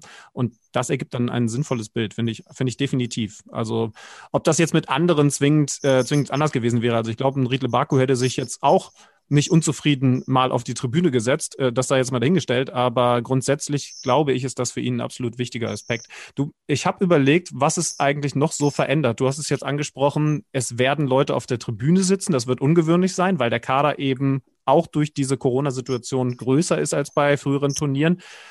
Würdest du sagen, dass es dann noch andere Entwicklungen daraus geboren gibt. Zum Beispiel könnte ich mir vorstellen, dass man ein bisschen weniger auf die ganz flexiblen Spieler setzen muss. Vielleicht ist Riedle Baku dem auch zum Verhängnis geworden, weil du natürlich ein bisschen breiter gefächert auswählen kannst. Du hast drei Spieler mehr zur Verfügung. Das heißt also den klassischen Allrounder, der dir in so einem Turnier auch nochmal drei, vier mehr Positionen gibt, den brauchst du vielleicht weniger als früher. Das mag sein, das stimmt. Ähm, klar, drei Spieler mehr sind drei Möglichkeiten mehr. Ähm, aber ich denke trotz allem, dass diese taktische Flexibilität ähm, trotzdem sehr wichtig bleibt, weil äh, ähm, man dann vielleicht aber im, im Spiel das System wechselt, äh, weil von, von, von Dreierreihe auf Viererkette geht. Also ich glaube schon, dass das, ähm, dass im heutigen Fußball auf, auf der Ebene äh, Spieler mehrere Positionen spielen können müssen. Und wenn ich mir diesen Kader so anschaue, also die allermeisten können das auch. Ja. Ne, ähm, wenn ich, was ich noch ein bisschen mir überlegt hatte im Vorfeld, ähm, ob man nicht hätte für einen Maxi Arnold äh, Platz schaffen hätte müssen oder können, äh, der wirklich ja eine, eine herausragende Saison mit VfL Wolfsburg spielt. Aber andererseits hätte ich dann dafür auch irgendjemanden wieder zu Hause lassen müssen, von denen, die da aufgeführt sind. Also vielleicht Emre Can oder, oder Hofmann. Ähm, man kann das so oder so sehen. Also ich bin, ich bin der Meinung, unterm Strich ist es ein äh, sehr ausgewogener und ein sehr nachvollziehbarer Kader. Ja. Die einzige Personalie, aber da habe ich ja schon rausgehört, da bist du ähnlicher Meinung, die für mich noch Sinn ergeben hätte, ist Riedle Baku, weil du mit dem genauso wie du es sagst, auch innerhalb eines Spiels taktisch reagieren kannst. Wir haben gute Gegner in der Gruppenphase, also mit einem Riedle Baku, wie das bei Wolfsburg ja von Oliver Glasner auch regelmäßig gemacht wird, vielleicht sogar auf der Außenbahn im Mittelfeld zu spielen, zu wissen, die Seite ist dann zu mit dem Rechtsverteidiger dahinter. Das wäre schon noch eine Option gewesen. Das ist das Einzige, was ich nicht verstehe. Ähm, ich finde, ansonsten ist da sehr viel absolut Nachvollziehbares dabei. Da sind wir uns mal wieder einig. Siehst du, Oliver? Dann danke ich fürs Gespräch. Wir werden Gerne. sicherlich zur EM viel voneinander hören und dann gucken wir mal, wie die Jungs das jetzt anstellen. Danke dir, Oliver. In diesem Sinne. Tschüss. Tschüss. So, und um es komplett zu machen und dem Zander zu zeigen, dass ich die ganze Geschichte hier auch alleine wuppen könnte, Hören wir uns jetzt nochmal den Ton von Kevin Volland an, von vor einigen Monaten Gespräch mit mir und einem weiteren Podcaster von Kicker Meets the Zone.